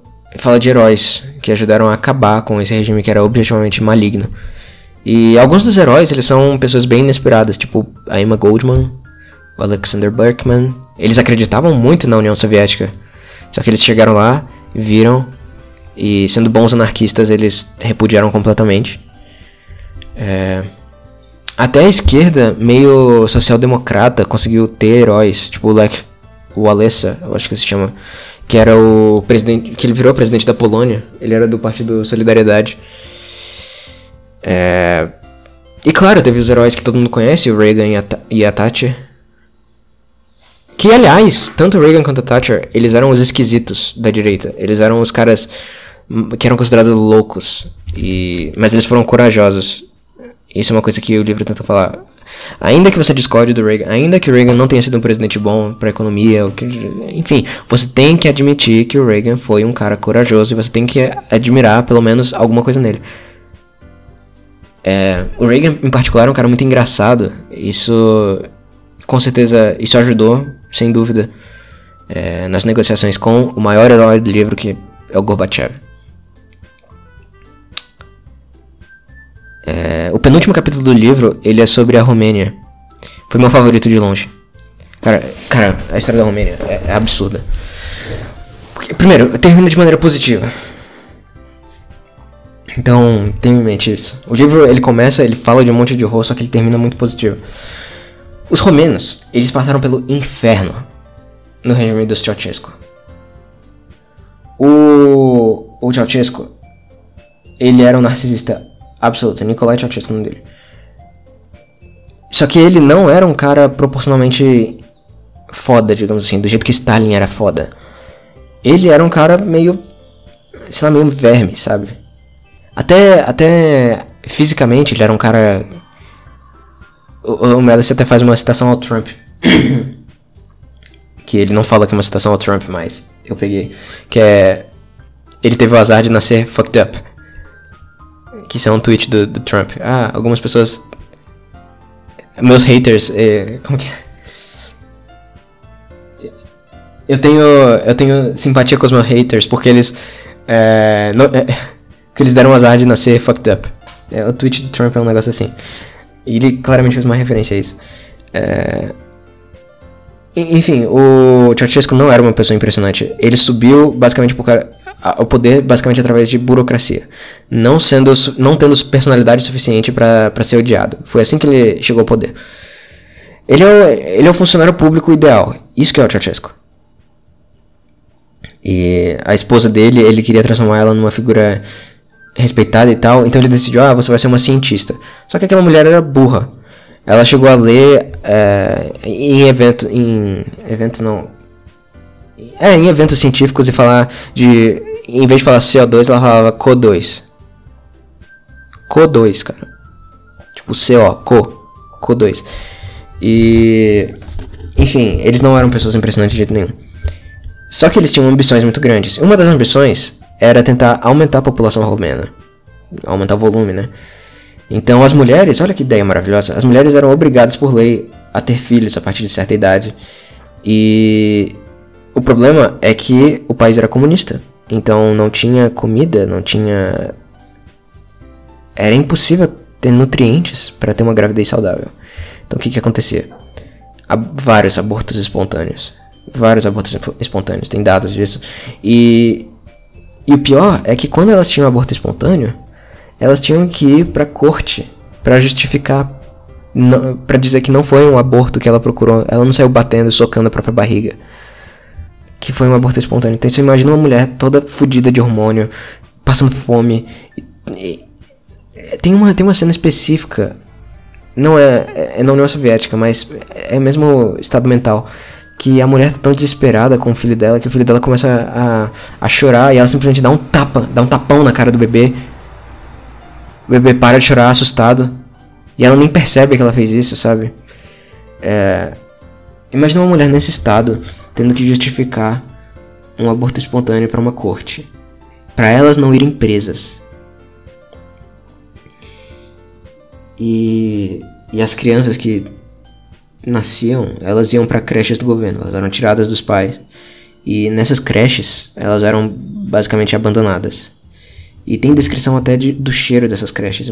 Essa mistura de, de fezes e urina que não são limpados a dia, sabe? É, vários bebês estão nesses lugares. E vários bebês morriam simplesmente por não ter contato humano. Isso, inclusive, foi uma descoberta para psicologia. Que bebês precisam de socialização para sobreviver. De contato, de tocar em pessoas. É, Jordan Peterson já tinha citado isso, acho que numa palestra bíblica, ou seja, 2017. Quando ele ainda era bom. é, mas, enfim. O mais impressionante é que mesmo os bebês que sobreviviam, eles sequer choravam. Porque eles sabiam que ainda que eles chorassem, ninguém ia aparecer para cuidar deles. Então esse é o nível de horror que aconteceu ali.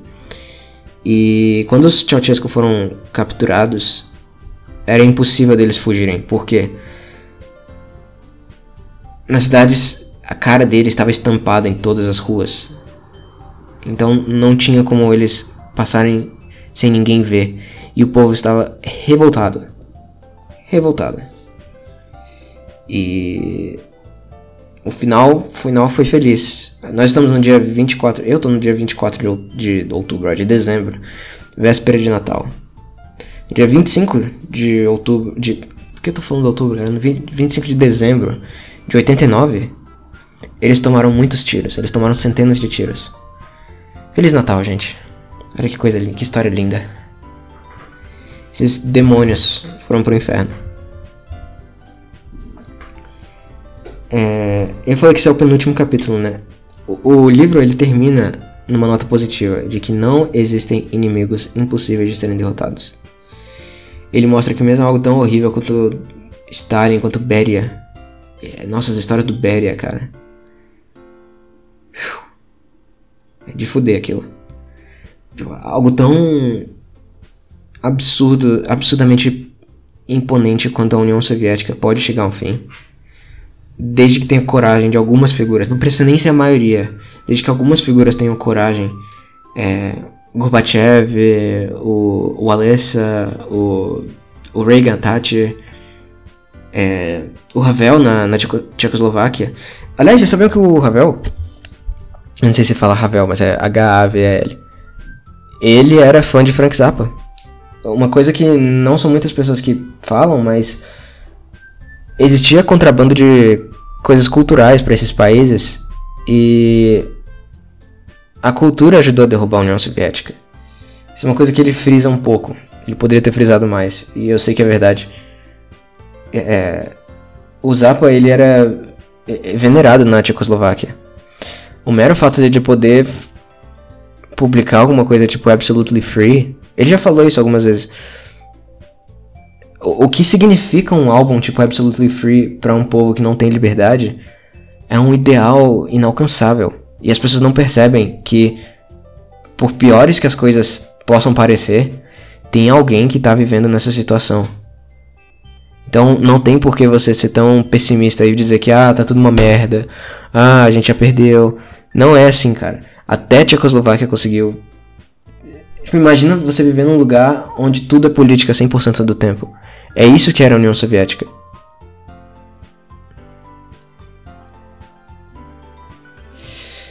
É, e assim, a ideia do livro é combater esse. É justamente combater esse cinismo, combater esse it's over. Tipo, acreditar que o bem pode ganhar não é ingenuidade, sabe? O, livro ele tem coisas horrorosas por 80%. Eu não falei de nenhuma tortura. Eu, eu acho que eu não falei de nenhuma tortura. Mas. Eu não falei de nenhum personagem desconhecido. Nenhuma pessoa nenhuma das várias pessoas praticamente sem nome que que o livro cita. Mas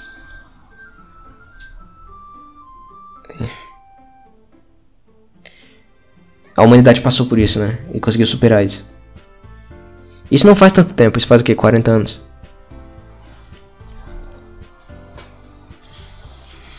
Aí a última, o último parágrafo do livro é muito bonito. Eu fiz uma tradução aqui, porque com certeza não tem tradução desse livro ainda. Mas é: Os inimigos da liberdade são muitos e são poderosos, mas não são particularmente espertos. Eles farão tudo em seu alcance para convencer os outros de que sua grandeza é eterna, que a luta contra eles é inútil, de que a luta contra eles é inútil e fadada ao fracasso. É só mais uma de suas várias mentiras. Se diz que eles nunca, disse que eles nunca desistirão mas querer poder sobre os outros significa necessariamente que eles vão conseguir facilmente? O fato de que eles supostamente nunca desistem implica, de alguma forma, que seus oponentes deveriam? Ou implica justamente o oposto? Pessoas malignas desistem o tempo todo. A partir de certo ponto, os custos, em todo sentido da palavra, simplesmente ficam grandes demais. Eles não são oniscientes, longe disso. Frequentemente não são sequer minimamente inteligentes. Eles não são onipotentes, eles são homens e mulheres muito mais próximos de cobras e vermes do que de deuses. Eles podem ser, vão ser e foram derrotados muitas e muitas vezes. É possível que aqueles de nós que lutam pela dignidade humana percam sua batalha, mas é impossível que nós sejamos destinados a perder nossa batalha. Essa é a White Pill. Então isso resume o espírito do livro. Você tem que ver a merda inteira e pensar: ok, se aquilo ali, se deu pra passar daquilo ali, dá pra passar disso aqui. É. E o HP é um livro bem pesado mesmo. É um livro bem pesado. E eu vou tentar fazer speedrun aqui dos últimos porque. É, tá muito longo esse episódio já, tá maluco. Eu vou ter que dividir da próxima vez. Mas tá, teve uma leva de livros antidemocracia que eu li, e teve livros de filosofia da ciência e ciência no geral. Vou falar rapidamente deles, na medida do possível. O melhor livro antidemocracia que eu li foi The Machiavellians, que eu acho que eu citei antes. Sugestão do Moldbug. É, e basicamente o livro é realismo aplicado à política. Realismo extremo. É realismo amoral. Aliás, eu falo amoral mesmo, não é imoral, tá? É amoral. É, ele tem uma postura meio de que. É, ó, isso aqui é o que funciona. Use pro bem ou use pro mal, isso aqui é o que funciona. E o livro, ele é fundamentalmente elitista. Ele fala de ideias de um grupo de pensamento que ficou conhecido como Escola Italiana de Elitismo. Ele começa falando do Dante Alighieri, Alighieri, me desculpe, e de um livro chamado Demonarquia, que é menos famoso do que a Divina Comédia, e. Obviamente, né? E ele fala de como o livro é. Política a partir de um ideal. Ele chama de Politics as Wish, em vez de política baseada na realidade. Ele contrasta essa visão da política com a visão do Maquiavel, que de certa forma tinha uma visão, tinha um ideal parecido, não é ideal, não é essa palavra certa. Tipo, o que agradava Maquiavel provavelmente era muito parecido com o que agradava Dante só que era baseado em puro realismo. Depois de ler Machiavellians, eu, Machiavellians, eu peguei o Príncipe de novo para ler. É... E, de fato, é uma leitura amoral. Não é um livro imoral, como, por exemplo, o Michael Sudruh fala. Eu, eu não concordo tanto é... que é um livro imoral. Tipo, o Maquiavel, ele era traumatizado com política. Ele foi torturado, ele passou por um... Enfim... E eu não acho que essas duas coisas caibam juntas. Assim, tematicamente não faz sentido. E pegando o livro, eu acho que realmente ele não é imoral. Ele está dizendo é assim que funciona, faça bom uso ou mau uso. É... E depois de ler Maquiavel, eu entendi a defesa do Maquiavel. Tipo, o Maquiavel ele é a principal fonte da escola italiana de elitismo porque ele se recusa a ver política por aparências. Ele sempre procura os motivos é, implícitos, os motivos obscuros é, para defesas políticas de qualquer ideia, quaisquer ideias. E ele sempre separa o significado formal do significado real. Formal é a aparência do negócio e real é o que está por trás. E o autor do livro, né, que é o Burnham, James Burnham, ele faz uma comparação muito interessante entre Maquiavel e Adam Smith, dizendo que da mesma forma que o Adam Smith falava do interesse próprio, da mão invisível, é, o Maquiavel fala de poder. Tipo, não é porque as pessoas são boazinhas que, elas, que vai dar certo. Que elas vão aplicar bem. É, não é porque elas querem o bem do outro que o mercado funciona. Da mesma forma, não é porque as pessoas são boazinhas que elas vão aplicar bem o poder. Mas porque.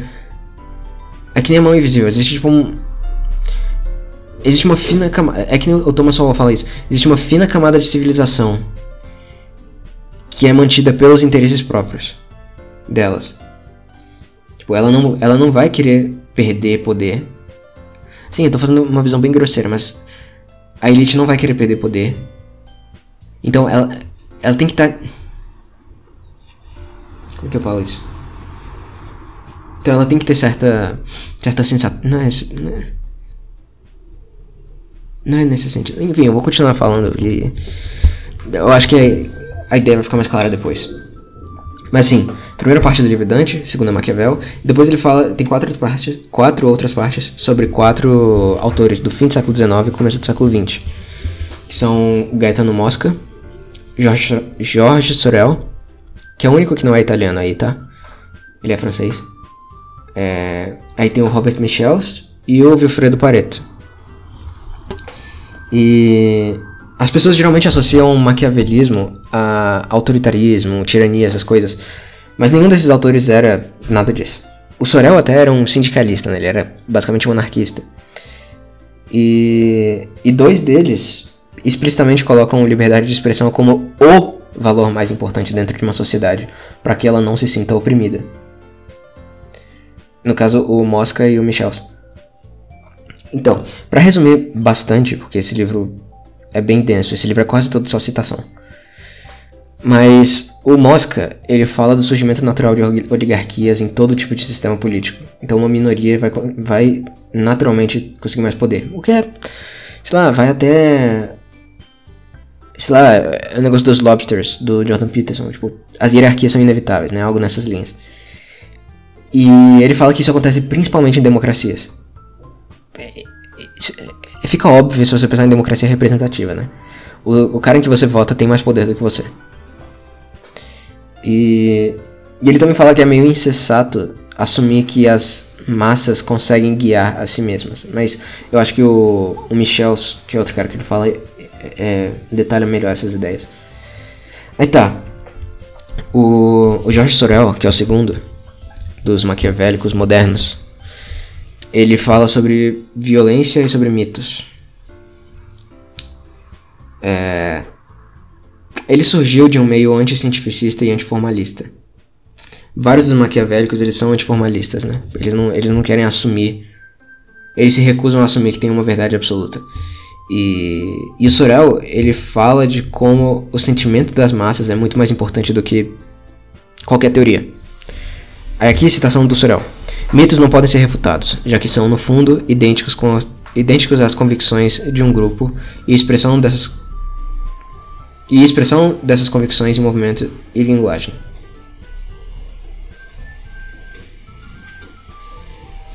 Meu Deus, eu sou muito burro. Eu traduzi expressam como expressão. Enfim, mitos não podem ser refutados, já que são, no fundo, idênticos às convicções de um grupo. E expressam essas convicções em movimento e linguagem. Tá. Então, pensa assim: refutações argumentos não importam para as pessoas que estão dentro dessa visão mítica. E isso é um fenômeno co coletivo, isso é um fenômeno 100% coletivo. Porque os membros ficam dando tapinhas nas costas mútuos, né? Eles são parte dentro do negócio. É... Eu acho que não é difícil de enxergar isso, né? E... É... O, o Sorel, ele também a parte da violência que ele fala é que ele é bem crítico do pacifismo. Pacifismo não é realismo. O Sorel tem em mente isso. Que ser pacifista é um negócio que não faz o menor sentido, porque a primeira pessoa que não for pacifista vai ganhar de todas as outras. E no fundo, as pessoas vão querer vitória, vitória política. Então, todas as pessoas que são pacifistas, elas têm um limite. Eu acho que é muito fácil de ver isso né, com as guerras recentes, Ucrânia, Israel, etc. Tá. É, o Michels, que é o terceiro, ele fala da questão mais mecânica, mais funcional da democracia. E como ela não, na prática, não funciona de jeito nenhum. É, por exemplo, ele fala da participação real de todos os cidadãos. É, ele trata isso como um problema logístico impossível de ser solucionado, especialmente em países grandes, né? Tipo, pensa na eu ia dar exemplo da democracia do ar-condicionado, só que eu tô com preguiça de elaborar essa ideia. Que é uma. Democracia do ar-condicionado é o título de um texto que eu escrevi na, no segundo ano do ensino médio. Mas tem paralelo com isso. Mas pensa. É impossível de numa sala de 30 pessoas você decidir qual é a temperatura de um ar-condicionado. E a votação é só uma burocracia que vai fazer todo mundo perder tempo precioso de aula. Agora imagina isso elevado para um condomínio. Agora imagina isso e levado para uma cidade, para um país. Então a complexidade vai ficando cada vez maior. Se o negócio não funciona nem para uma sala de alunos, imagina para um, uma cidade, entendeu? Mais ou menos, enfim. É, e o melhor conceito que o Michel desenvolve é de lei de ferro da oligarquia, Iron Law of Oligarchy. E pega aquela ideia do Mosca de que sempre vão existir líderes é, dentro dos grupos, né? Sempre vão formar as oligarquias. E elas representam é, uma desigualdade intrínseca dentro da democracia. Então, a solução para o problema mecânico da democracia, que é a impossibilidade da participação de todos os cidadãos, é solucionado com uma quebra da democracia. Porque esses representantes, esses líderes, não são iguais às pessoas que votam neles as pessoas que, que, que eles representam. Eles claramente são mais importantes porque eles têm mais poder de decisão. É, e a existência dessas lideranças tem como consequência um incentivo à aplicação de psicologia de massas, de demagogia, de. Assim, é uma coisa necessária é, em conflitos políticos, né? E ele dá de exemplo o bonapartismo, que era absolutamente popular, apesar de. Apesar de ser o bonapartismo, né? Eu não preciso elaborar muito isso. Não era a coisa mais liberal do universo, né? Apesar das pessoas acharem que, enfim. Era uma coisa bem autoritária, isso que eu tô querendo dizer. Mas era democrático ao mesmo tempo, o que não é nenhuma contradição. Mas tá, o último maquiavélico é o Pareto, Wilfredo Pareto, que é o mais complicado de todos esses. É, mas eu vou focar aqui em alguns conceitos dele. Resíduos e derivativos e circulação de elites. Resíduos e derivativos são meio que uma. É, é, fica claro que o Pareto tinha estudo em matemática, porque resíduos. É um... Resíduo é um conceito matemático e derivativo é obviamente derivative. Enfim, também é claramente um conceito, conceito matemático. Derivadas. Enfim. Resíduos são o que ele chama das partes fixas das crenças culturais e derivativas são as móveis. Você pode pensar no, nos derivativos como se fossem as fads, né? As modas de época, que frequentemente as pessoas racionalizam, só que estão sempre mudando. E os resíduos são coisas mais que estão mais no âmago das pessoas, coisas tipo honra, orgulho, enfim. Ele categoriza esses resíduos e derivativos de uma maneira autística, cara. O, eu falei né, que o livro do Machiavellians ele é cheio de citação. É tipo 80% de citação. E você vê que as citações do, do Pareto são tipo página 1273. É um negócio absurdo, assim. O cara escreveu 3 mil páginas sobre essas coisas. E ele categoriza os tipos de resíduos, os tipos de derivativos. Não vale muito a pena entrar no mérito. Eu acho que a parte mais interessante da, do Pareto é a circulação de elites, que é um método de manter uma sociedade funcional. Os maquiavélicos eles acreditam que as elites saudáveis implicam em sociedades saudáveis e elites podres implicam em sociedades podres. O que é muito fácil de ver, por exemplo, com as crises da Igreja Católica. É... Ou então. Degeneração de governos, esse tipo de coisa. A União Soviética, que a gente falou agora há pouco no do White Pill. A sociedade estava uma merda, só que isso foi por causa de incentivos da, vindos da elite, que era uma merda também.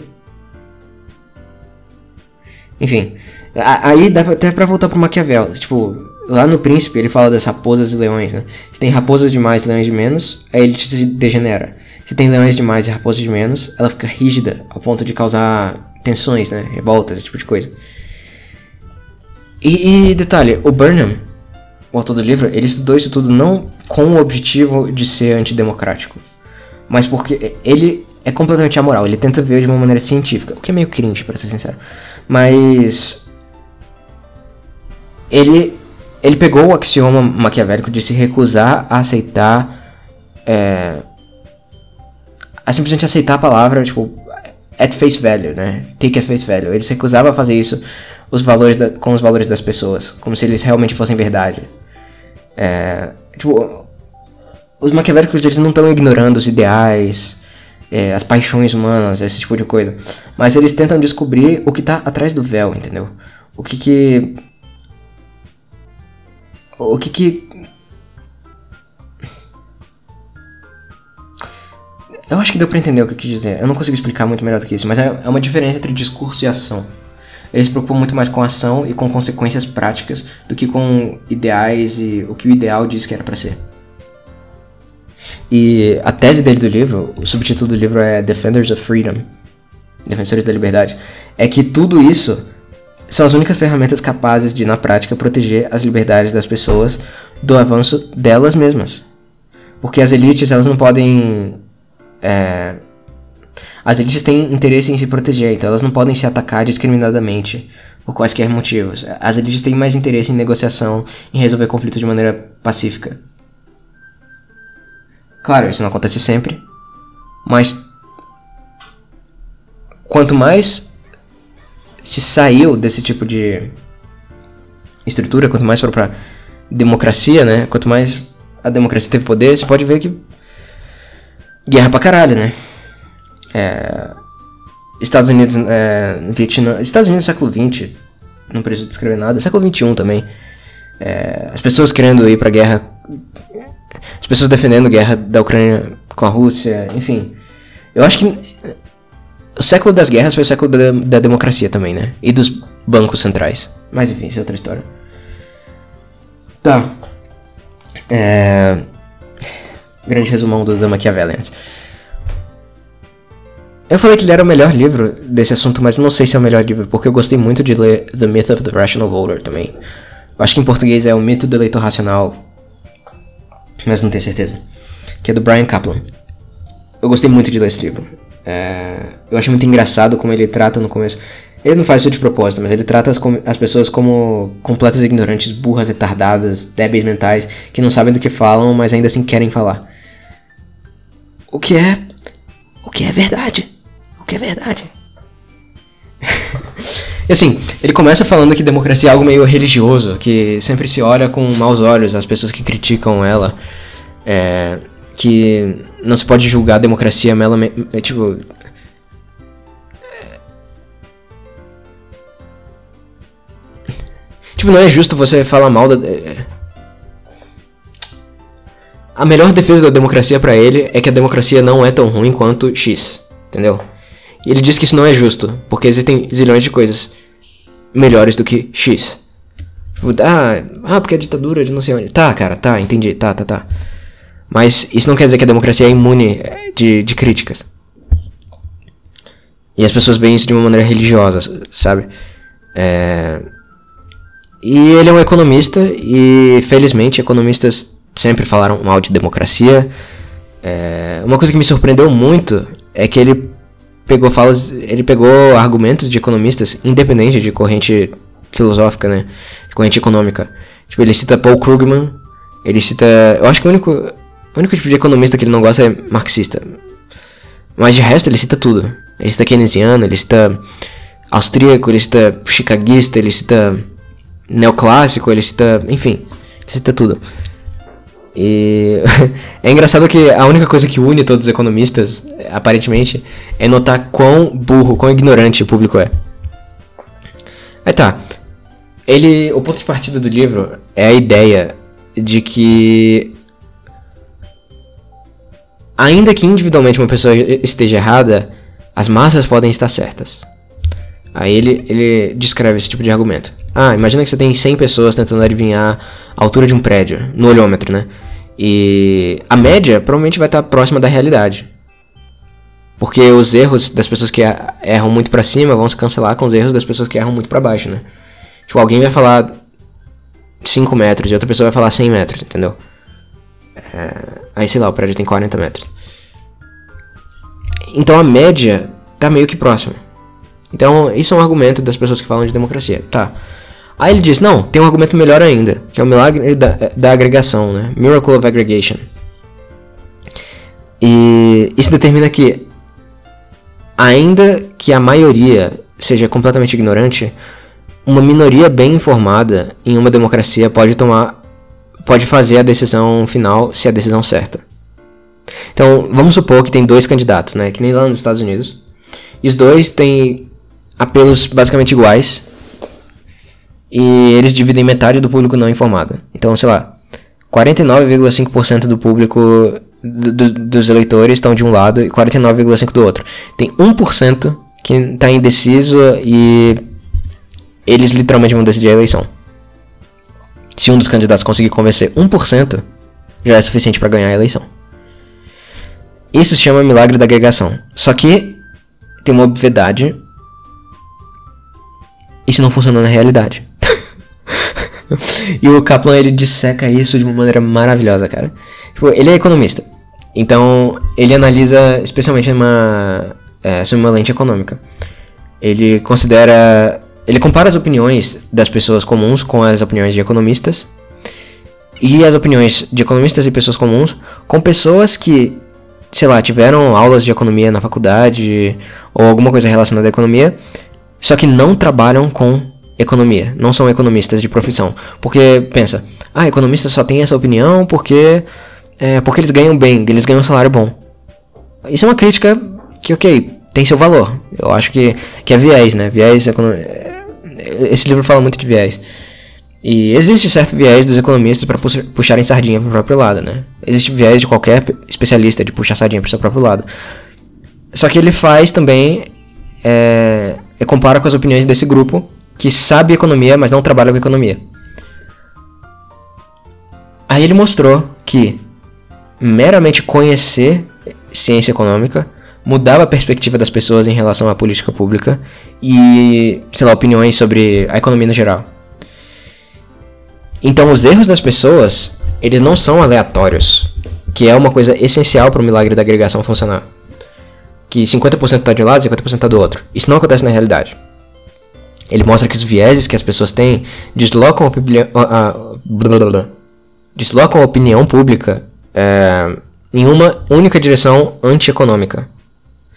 E a consequência final disso é, sei lá, superinflação alemã da, de Weimar. Superinflação brasileira dos anos 80, sabe? Do fim dos anos 80. Ah, que, o período democrático brasileiro uma, começou super bem, né? Então, é, uma coisa uma coisa extremamente razoável que ele tem de, de pressuposto é que a economia funcionar bem é algo que é objetivamente melhor para todo mundo. Isso é a única coisa que ele assume. É, só que isso meio que diz que as pessoas votam contra o próprio interesse delas, o que é verdade. E ele explica isso ignorando a teoria tradicional de voto que economistas usam. Essa teoria tradicional se chama ignorância racional. A ideia é basicamente que, ah, é, eu não entendo nada de política, eu, meu tempo é muito valioso, eu não vou gastar meu tempo para estudar política, para estudar economia. Então eu foda-se esse assunto aqui e eu tenho prioridades na minha vida. Essa é a teoria tradicional de economia. Só que ele acha que essa teoria está errada. E ele desenvolve a própria teoria, que é a de irracionalidade racional. Tá. Irracionalidade racional é, tem, é, tem um princípio parecido. Tipo, você entende que a ignorância racional é, é a pessoa ser agnóstica quanto a ter opinião sobre política pública. Só que na realidade, as pessoas. Elas não são meramente ignorantes, elas são irracionais quando se trata de política. E ele explica isso com a irracionalidade racional, né? É, já que não vale a pena gastar tempo para se informar de verdade sobre política pública, esse tipo de coisa, a pessoa vai optar pelo que é mais confortável. E o que é mais confortável? Você acreditar numa doce ilusão ou na dura realidade? Claro que é doce ilusão. A pessoa se sente melhor em ser irracional do que em ser ignorante, porque ignorância, tipo, você tá você tá ao léu, sabe? Você não, você não sabe de nada, você tá perdido. Mas na irracionalidade, tem uma certa lógica da irracionalidade. Você, sei lá, você é marxista. Você acredita em economia marxista. É... Você acredita em outro tipo de esoterismo. Você acredita em coisa desse tipo, sabe?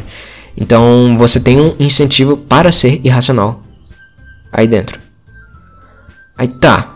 Mas você argumenta: ah, não, mas o voto da pessoa, se ela tiver as opiniões certas, tem maior chance da economia funcionar bem e isso ser bom para ela. Tem um problema aí. Um voto, ele tem chance de uma em, sei lá, 100 milhões de mudar o curso de uma eleição. Então, o custo esperado de um voto errado, de um voto irracional, é zero. Porque o ganho é zero também. O poder, o poder do voto é de 1 em 100 milhões. O que, que vale mais a pena para a pessoa? Estar certa e mesmo mesmo poder de voto ou não estar certa é, e ter um credo que é que conforta ela. Eu não sei se faz, eu não sei se eu estou explicando tão bem. É, eu acho que eu acho que tá claro, mas eu vou tentar re reelaborar aqui. Mas pensa é...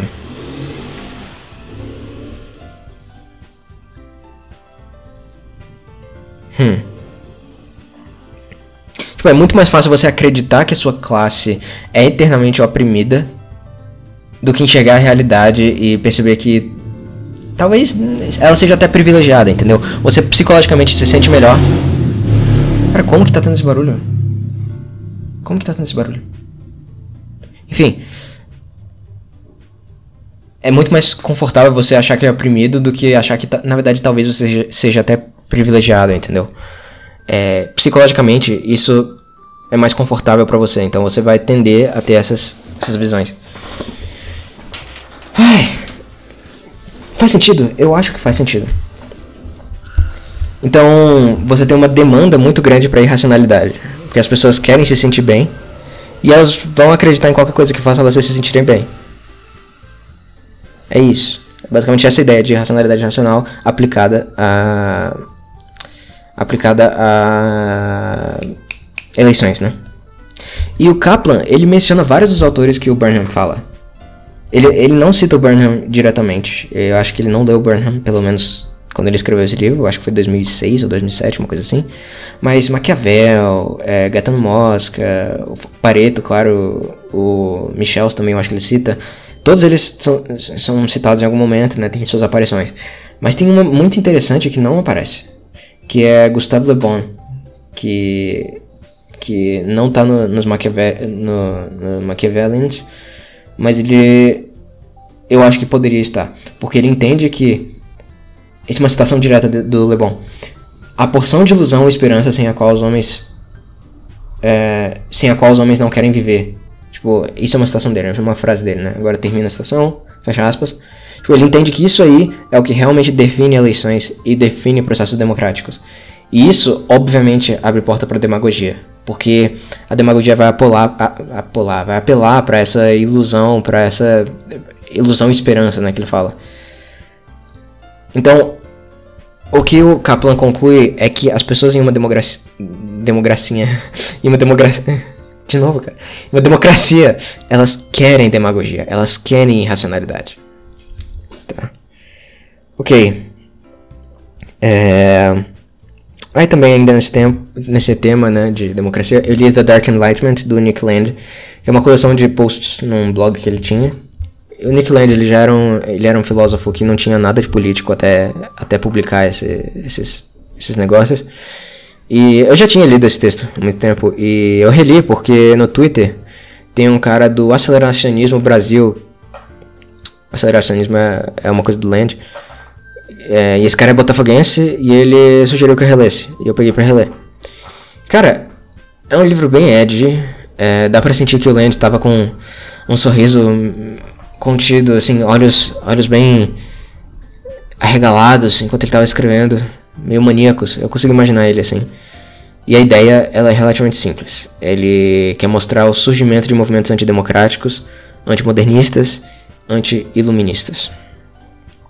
É, o, o, livro, os dois primeiros capítulos são muito bons, o resto eu já não sei tanto. O resto eu já acho meio convoluído e acho que teve muitas ideias, muito pouco espaço para desenvolver elas.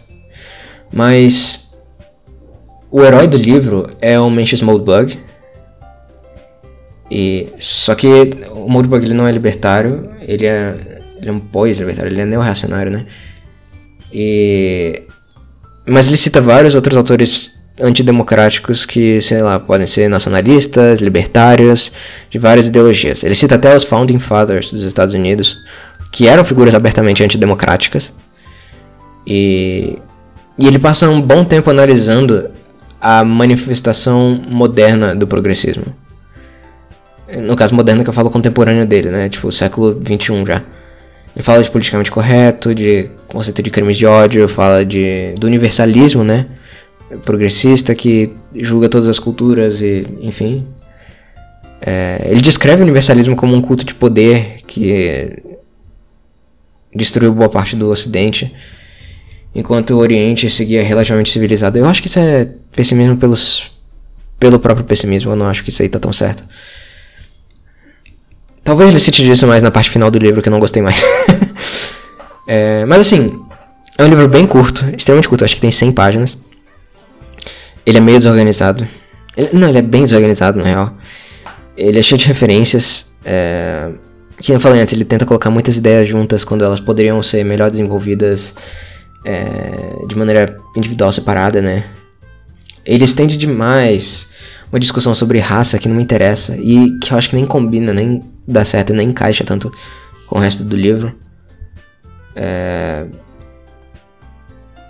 Mas uma coisa que ele faz muito bem é falar do complexo de academia e mídia, que o Moldbug chamou de catedral, né? De como a catedral age. A catedral é. Eu ia falar agnóstica, não é essa palavra? Secular, catedral secular, isso. É religião secular. E uma coisa engraçada é que o Nick Land ele foi chutado para sempre para fora da catedral depois de publicar esses posts de blog que viraram esse livro. Então tem uma certa poesia nisso aí. É um livro bem curto, eu sugiro especialmente os primeiros capítulos, mas no geral, não. É... Assim, é bom, só que. É...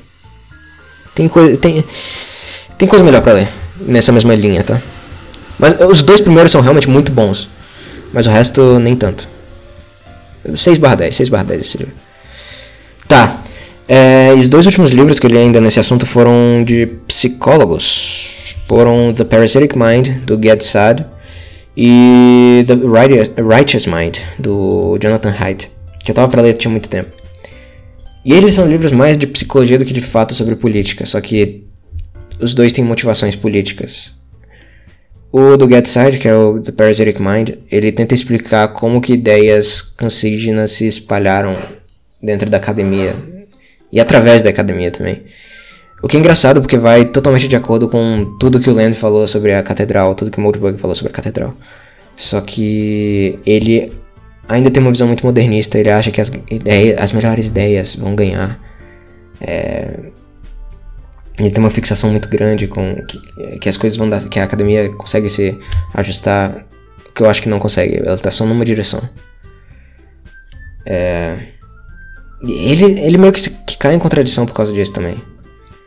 No, no penúltimo capítulo ele fala de como as pessoas ignoram fatos para adequar eles às próprias narrativas. O que é algo que o Hyde fala muito melhor, inclusive. Assim, é um livro um pouquinho datado, eu acho, apesar de ser de 2019 ou 2020, não lembro. E é um pouquinho limitado, mas eu não achei um livro ruim. Eu achei que pode ser uma boa introdução a esse tipo de ideia para pessoas que são mais que estão mais dentro do meio acadêmico. Né? O livro do Hyde, por outro lado, é bem mais interessante. Eu não acho que é um livro tão bom, mas ele tem.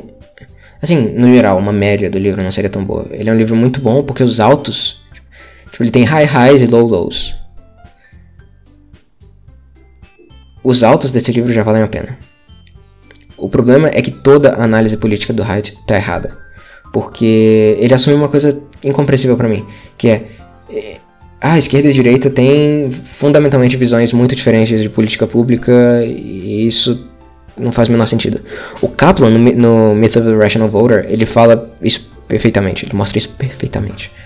É, conservadores e, e liberals, eles são muito mais parecidos do que diferentes em termos de coisas que eles defendem. Só que as duas primeiras partes do livro, que é dividido em três partes, são muito boas, são muito boas mesmo, porque elas mostram experimentos psicológicos complexos sobre moral e encontram um jeito de classificar isso muito bem. É... Ó, as pessoas.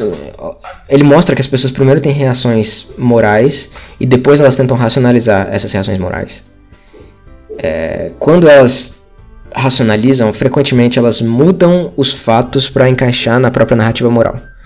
Então, como que ele descobriu isso? Ele fez uns experimentos que era basicamente criar histórias pequenas e perguntar se as ações que eram descritas nessas histórias eram, estavam certas ou erradas, depois perguntar por quê.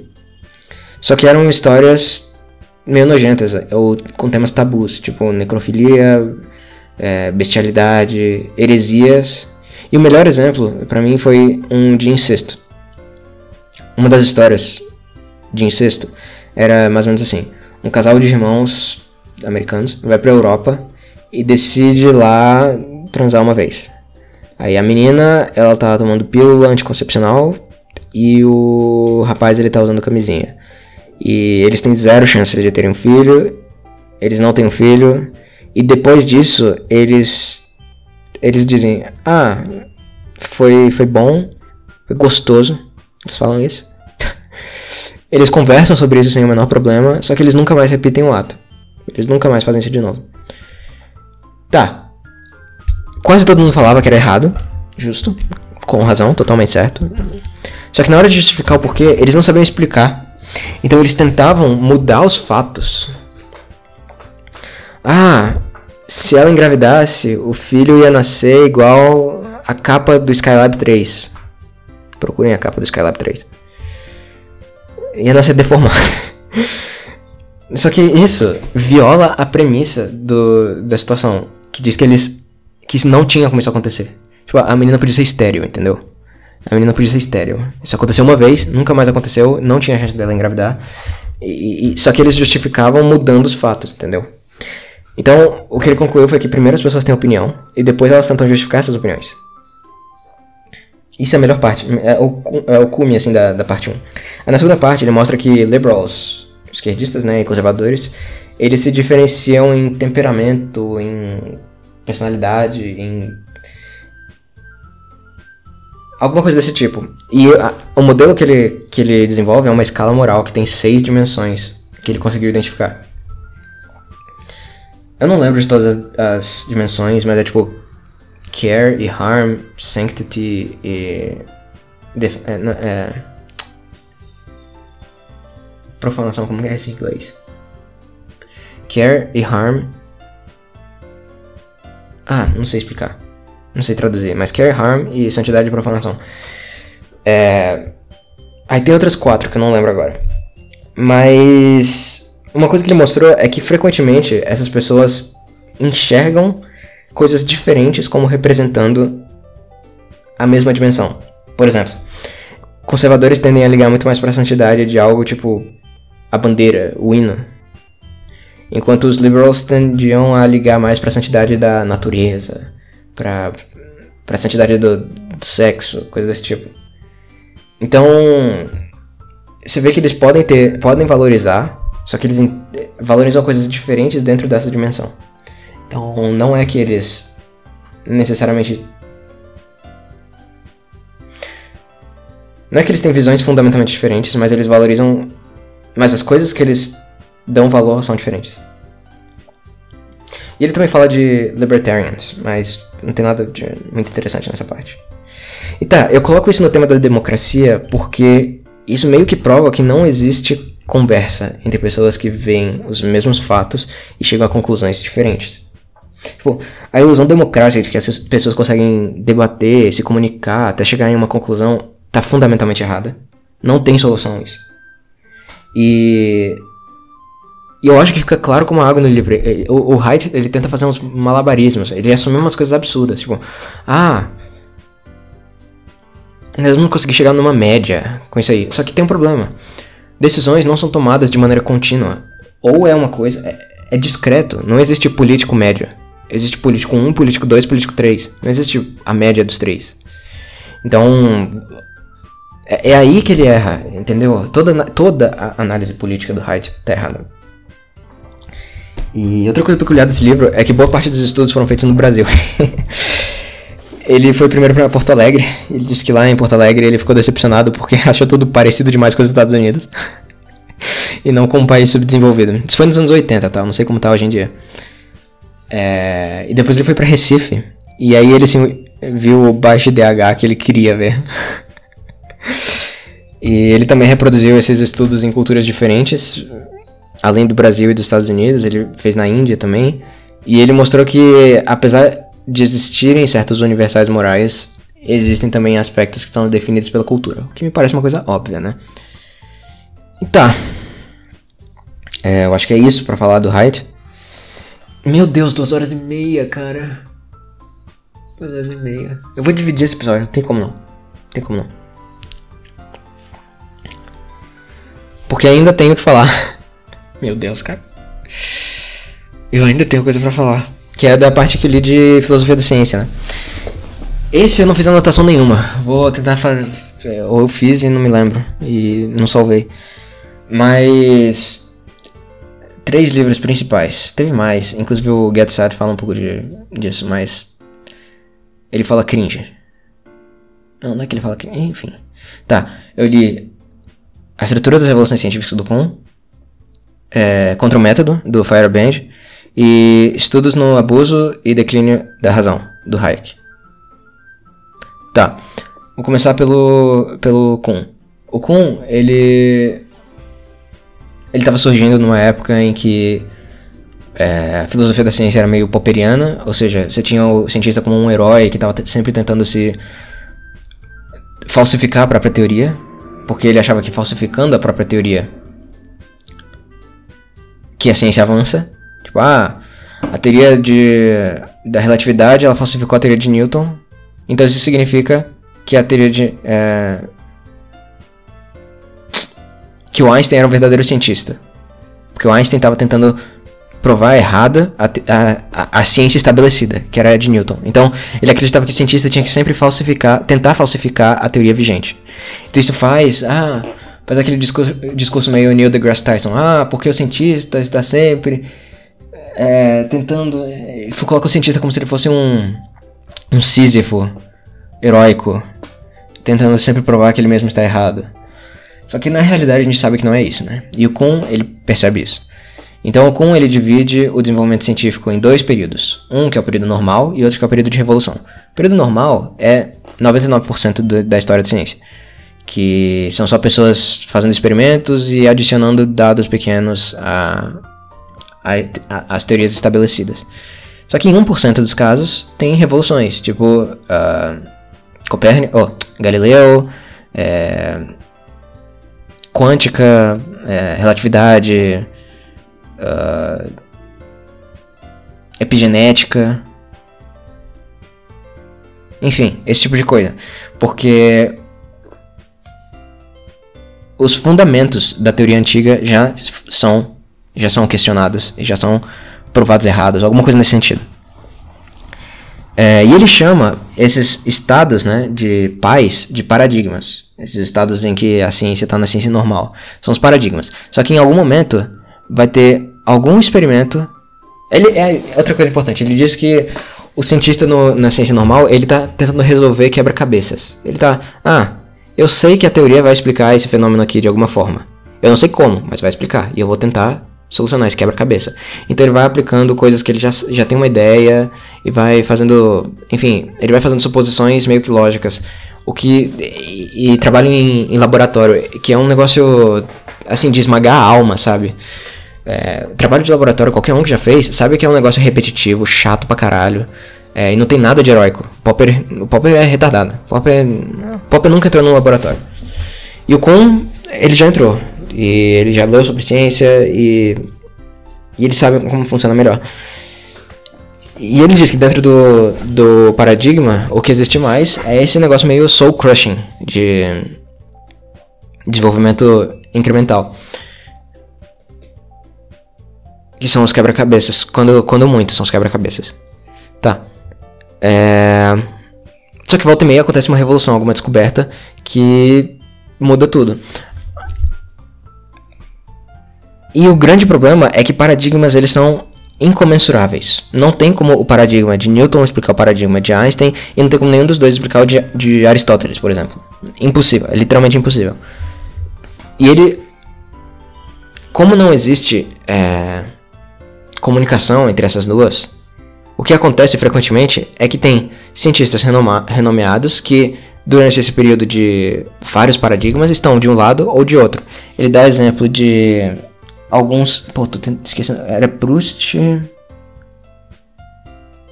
E outro cara. Ele dá um exemplo de reações químicas, eu não vou lembrar agora. Mas um cara acreditava que reações químicas eram misturas e outro acreditava que não eram misturas. E as duas teorias que, ele, que eles propunham é, tinham justificativas matemáticas, só que, enfim, não tinha como dizer qual que estava certa e qual que estava errada. Mas eventualmente se descobriu. É, mas as duas funcionavam, entendeu? As duas funcionavam para o que elas se propunham a fazer. Então, por que, que uma, é, uma é real e outra não? Faz sentido? Tipo, a mecânica newtoniana, ela se propõe a fazer uma coisa e faz isso muito bem. mas descobriram depois a mecânica é, relativística, que também resolve é, é, as coisas que ela se propõe a fazer, entendeu? Então essas duas coisas são, não tem como as duas serem verdadeiras ao mesmo tempo.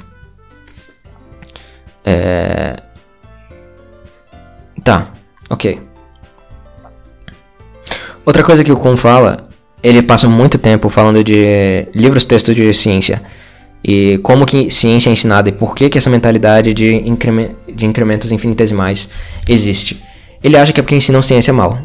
Tem motivos para isso, né? Um cara que está estudando, sei lá, transferência de calor, ele não vai estudar teoria do calórico. É, porque porque tem aplicações, não tem tantas aplicações quanto a teoria termodinâmica. Então ele vai começar da termodinâmica. Então não vão explicar a teoria do calórico. Só que por que essas por que a história da ciência não é ensinada para os cientistas? eles não têm noção de que essas revoluções aconteceram e não sabem o tamanho da gravidade dessas revoluções. Que realmente foram coisas que davam briga, que é, teve o caso famoso do Galileu, que, é, enfim. E falando em Galileu, vamos falar agora do, do Fireband. O Galileu é o herói do livro contra o método do Fireband. O Fireband, ele, é, logo no começo do livro, ele fala que ele está defendendo anarquia epistemológica, em que tudo vale. Porque se a gente. O argumento dele de tudo vale, ele defende dizendo que toda vez que você tem um grupo, tem um set de, de pressupostos, você em algum momento vai ter que quebrar, vai ter que violar um desses pressupostos é, para conseguir conciliar todas as descobertas científicas. Ele faz argumentos filosóficos lá em relação a isso, dá muitos exemplos históricos. E eu vou focar aqui no Galileu, porque a história do Galileu é muito mal contada. O Galileu, ele não era um cara tão respeitado assim quanto, quanto se fala, quanto Neil deGrasse Tyson. Vou usar o Neil deGrasse Tyson de exemplo porque ele é muito irritante. Mas tá. É, o Galileu não era um cara muito respeitado. Ele tinha, ele era muito controverso na época dele. É, por exemplo, a luneta. A luneta achavam que era muito bom para ver coisas dentro da Terra, mas achavam que era uma merda para ver coisas no espaço, porque todos os dados estavam diferentes de todos os dados que. Tipo, o Galileu não conseguia prever os dados da luneta, porque ele não levou em consideração uh, a refração da, da, da, da luz nas diferentes camadas do ar, por exemplo. Enquanto isso, as medidas anteriores, que eu não lembro agora quem que era o cara. Ele era da teoria ptolomaica, mas tinha outro cara que era contemporâneo do Galileu, não lembro agora. É, ele, tinha, ele fazia umas, umas medidas que davam muito mais certo. E assim, dava certo mesmo. A, a, o modelo ptolomaico do sistema solar, ele não estava exatamente errado. Ele funcionava muito bem para o que ele propunha. Era que nem a mecânica newtoniana lá de Kuhn. Ele se propunha fazer uma coisa e funcionava para essa coisa. Então não é que ele estava certo ou que ele estava errado. Colocar a Terra no centro do sistema solar funcionava. E se funcionava, tava bom, era científico. É isso que a ciência faz, entendeu? E Galileu, ele era muitas vezes só teimoso. Ele ia contra as evidências. Ele ia contra as explicações lógicas. Tem carta de Descartes falando mal de Galileu. Tem carta de, sei lá, é... Kepler não. Não vou lembrar.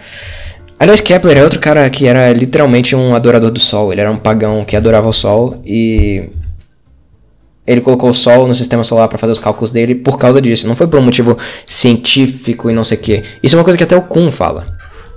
Mas enfim, o Fireband, ele ele mostra como você se prender demais à racionalidade, ou então ao empirismo, ou então a tudo qualquer método desse tipo você vai acabar excluindo ciência que provavelmente está mais certa, ou ciência que é boa, ciência que é válida, ciência que tem prática. E ele estende isso até para coisas tipo o Lysenko na, na União Soviética.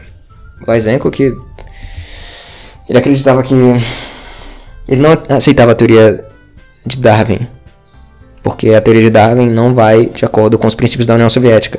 Então, ele acreditou numa biologia muito errada que causou milhões de mortes. Só que ele diz: tá, é. Estão transformando ciência em uma coisa politizada. Eles estão fazendo isso lá na União Soviética e estão fazendo isso aqui também é, no Ocidente. Estão querendo é, censurar em nome de, de ciência e tudo mais. E nunca se sabe de onde que vai sair o verdadeiro avanço científico. Se, se tivessem conseguido censurar Galileu, é... se tivessem conseguido censurar Galileu, seria muito pior. E, falando em censura de Galileu, é... ele fala da, da, da Igreja Católica também. Eu tô ficando cansado, cara. Tô ficando muito cansado. Eu não sei quanto tempo que esse episódio tem. Ai, duas horas e meia, cara. Puta que pariu. Tá.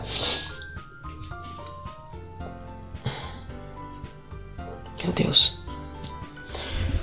Ah, Igreja Católica e Galileu. Tá. O, o fala que a Igreja Católica, na verdade, ela estava sendo perfeitamente razoável. Ela estava seguindo a ciência da época para condenar o Galileu. E mesmo mesmo essa condenação, ela foi muito menor do que os Neil deGrasse Tyson da vida falam. Porque o Galileu, ele não foi um herói que estava sendo perseguido não sei o que. Ele era um cara que estava apresentando as teorias dele, que não tinham nenhuma comprovação.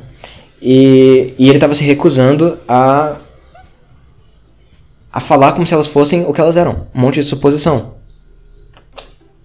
A igreja estava sendo perfeitamente científica, estava sendo perfeitamente razoável e racional. Quem não estava sendo era o Galileu. E por acaso o Galileu estava certo. Então o Fireband ele tá atacando essa, esse culto à razão, esse culto a. De novo, essa, esse negócio meio modernista, né? Esse negócio iluminista de ah, a razão vai nos iluminar. Tá tudo no mesmo bolo assim de. de coisa antimodernista. E. Daria pra falar mais desse livro, daria pra falar muito mais desse livro. A história do Fireband é muito interessante, mas eu tô cansado e eu vou falar agora de Hayek. Que é Studies on the Abuse and Decline of Reason. O Hayek, ele também não era nem um pouco satisfeito com o positivismo lógico.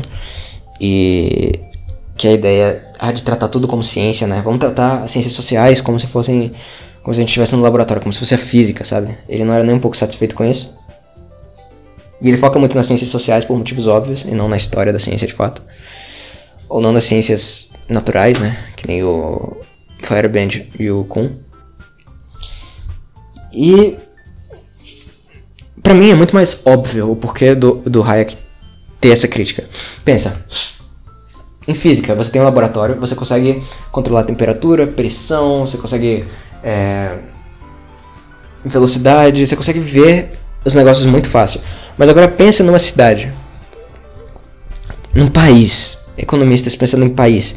Como que você vai parar as importações e mudar a quantidade de dinheiro circulante para ver os efeitos? Como que você vai. É... Entendeu? Não tem como você tratar sociedades como se fossem laboratórios. Claro, o Hayek ele não é um completo relativista, então ele fala que existem algumas observações que podem ser feitas é, através de diferentes culturas e diferentes é, contextos. E você vê que, dados esses diferentes contextos, ainda assim existe uma coisa em comum. Ok, isso aí provavelmente é uma verdade econômica. Aí ele dá de exemplo que é fenômeno de inflação, enfim. Ele tem críticas específicas a modos de tratar a sociedade de maneira científica.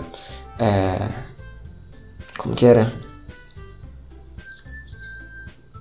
Eu não vou lembrar agora, me desculpa. Porque eu não fiz anotações para isso, eu devia ter feito. Mas tá. Mas eu não fiz? Talvez eu tenha feito. É que eu quero lembrar certinho. Ah, tenho sim. Uh... Ah, sim, ele fala de, de historicismo. Que, ah, não. Esse contexto aqui só era válido pro Egito Antigo. Esse contexto aqui, ah, só era válido para não sei o quê. Ele diz que não, que existem algumas coisas que são acontecem independentemente de contexto histórico e que não é, não tá específico a, a um período ou um povo muito específico, um povo eu tô falando específico muito, né? Mas você entendeu? É... Ele também fala de da dificuldade de tratar. Ele chama isso de objetivismo, só que não é, não é objetivismo da Ayn Rand, né, obviamente. Mas ele fala de objetivismo no sentido de, ah, eu tenho que medir isso aqui, eu tenho que medir o PIB, como se mede temperatura de um corpo.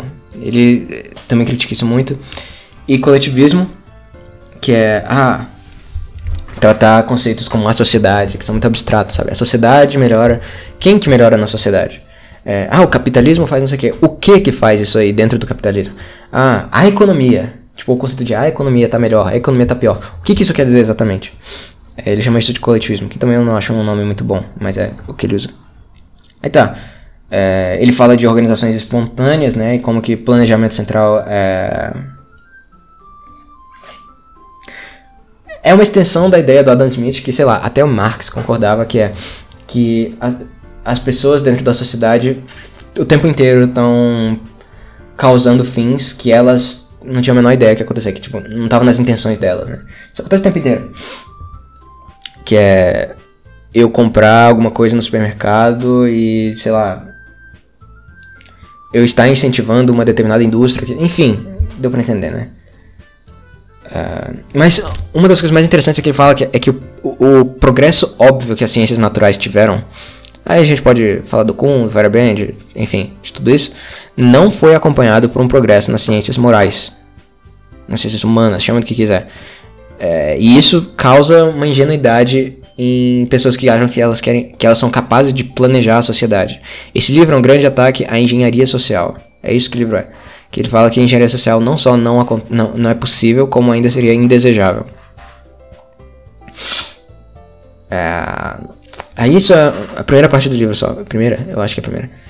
A segunda, que é a mais famosa, se chama The Counter-Revolution of Science, e ele, ele mostra como que surgiram essas ideias cientificistas. Ele traça uma linha maravilhosa é, do cientificismo ao positivismo e ao socialismo francês. Porque o positivismo e o socialismo francês nasceram mais ou menos do mesmo lugar. Saint-Simon, é, Fourier, esse tipo de pensador. Eles eram todos ali do Comte. Comte não era, não era socialista, mas ele era positivista e centralizado pra caralho. Ele era socialista no sentido. No sentido. não literal da palavra. É, e ele traça. Ele fala muito do Conte. Oh, muito do San Simon. Do Conte também. Mas muito do San Simon. Eu sei mais do San Simon do que eu queria saber. Eu peguei pra ler um texto do San Simon. Ruim, cara. Ruim, ruim. Os caras realmente acreditavam que se tivesse uma classe ungida de ah, os 10 maiores matemáticos, os 10 maiores artistas, os 10 maiores não sei o que, se eles conseguirem planejar a sociedade e tudo, nós vamos alcançar o céu na Terra. E uma coisa muito interessante é que todos esses caras, o San Simon, o Conte, todos eles ficaram loucos, todos eles criaram cultos em torno de si no fim da vida. O Conte, ele brigou com o San Simon quando o San Simon estava para morrer por causa desse megalomania, dessa megalomania, mas no fim da vida ele também virou, ele também virou um cultista em torno de si. Ele realmente achou que era enviado de Deus. Os dois acharam que, que eram enviados de Deus. Eles realmente cultuavam a razão de uma maneira nem um pouco racional. O San Simon começou o culto de Newton. É... E ele falava, tipo, umas coisas tipo qualquer um que não obedecer às ordens do, do, é, do culto vai ser tratado como quadrúpede. Ele fala uns negócios assim, eu não vou encontrar a citação certinha aqui. E o São Simão, ah, isso é uma coisa interessante. O São Simão via com bons olhos Napoleão, cara. Porque ele considerava Napoleão o, símbolo absoluto da, da ciência na política. É, mas, cara, é bizarro como realmente teve culto em todos, todos esses caras. E é, o Hayek faz uma análise histórica muito, muito boa. E, e o livro termina com falando de da ideia filosófica de que existe de, de que é possível existir uma mente, uma supermente acima das outras, capaz de planejar todas as outras. Aí ele trata isso de uma maneira mais filosófica e fala de Hegel e Kant. Ele não fala tanto da, dos esoterismos de Hegel, ele diz que não ligava para boa parte do que Hegel escreveu e era rubbish para ele. Mas a ideia de que existe uma supermente, ele criticou muito e foi a parte menos interessante do livro para mim. A, primeira e a segunda são muito melhores. Aliás, tem uma que é uma introdução falando de individualismo e coletivismo. É ok também, mas tá, a segunda e a terceira, que são a, o cientificismo no estudo social e, e a contra-revolução da ciência. Essas são as melhores partes, de longe, assim. E tá, esses foram os livros que eu quis falar nesse episódio e que já tá gigantesco. Minha voz eu acho que ela já tá falhando um pouco. E deu quase 3 horas, bicho. Deu quase 3 horas, cara. Mas enfim, é a vida. Eu vou dividir isso aqui. Não sei como que eu vou dividir. E. Feliz Natal. Feliz Ano Novo. Não sei se eu vou gravar no Ano Novo. Mas é isso. E. Um beijo na alma de todos. Estamos aí ano que vem com o Kramercast. É... Entrem em kramercast.xyz. Entrem no Doki. Eu não sei se vou chamar de Doki o clube, o clube de leitura, mas eu acho que vai ser assim. Caraca, ficou tocando o tema de Doki o episódio inteiro, que maravilhoso, cara. Duas horas e meia disso. Perfeito. Perfeito. Esse episódio tá perfeito, cara. E é isso. Eu espero que tenha valido a pena. Feliz 2024.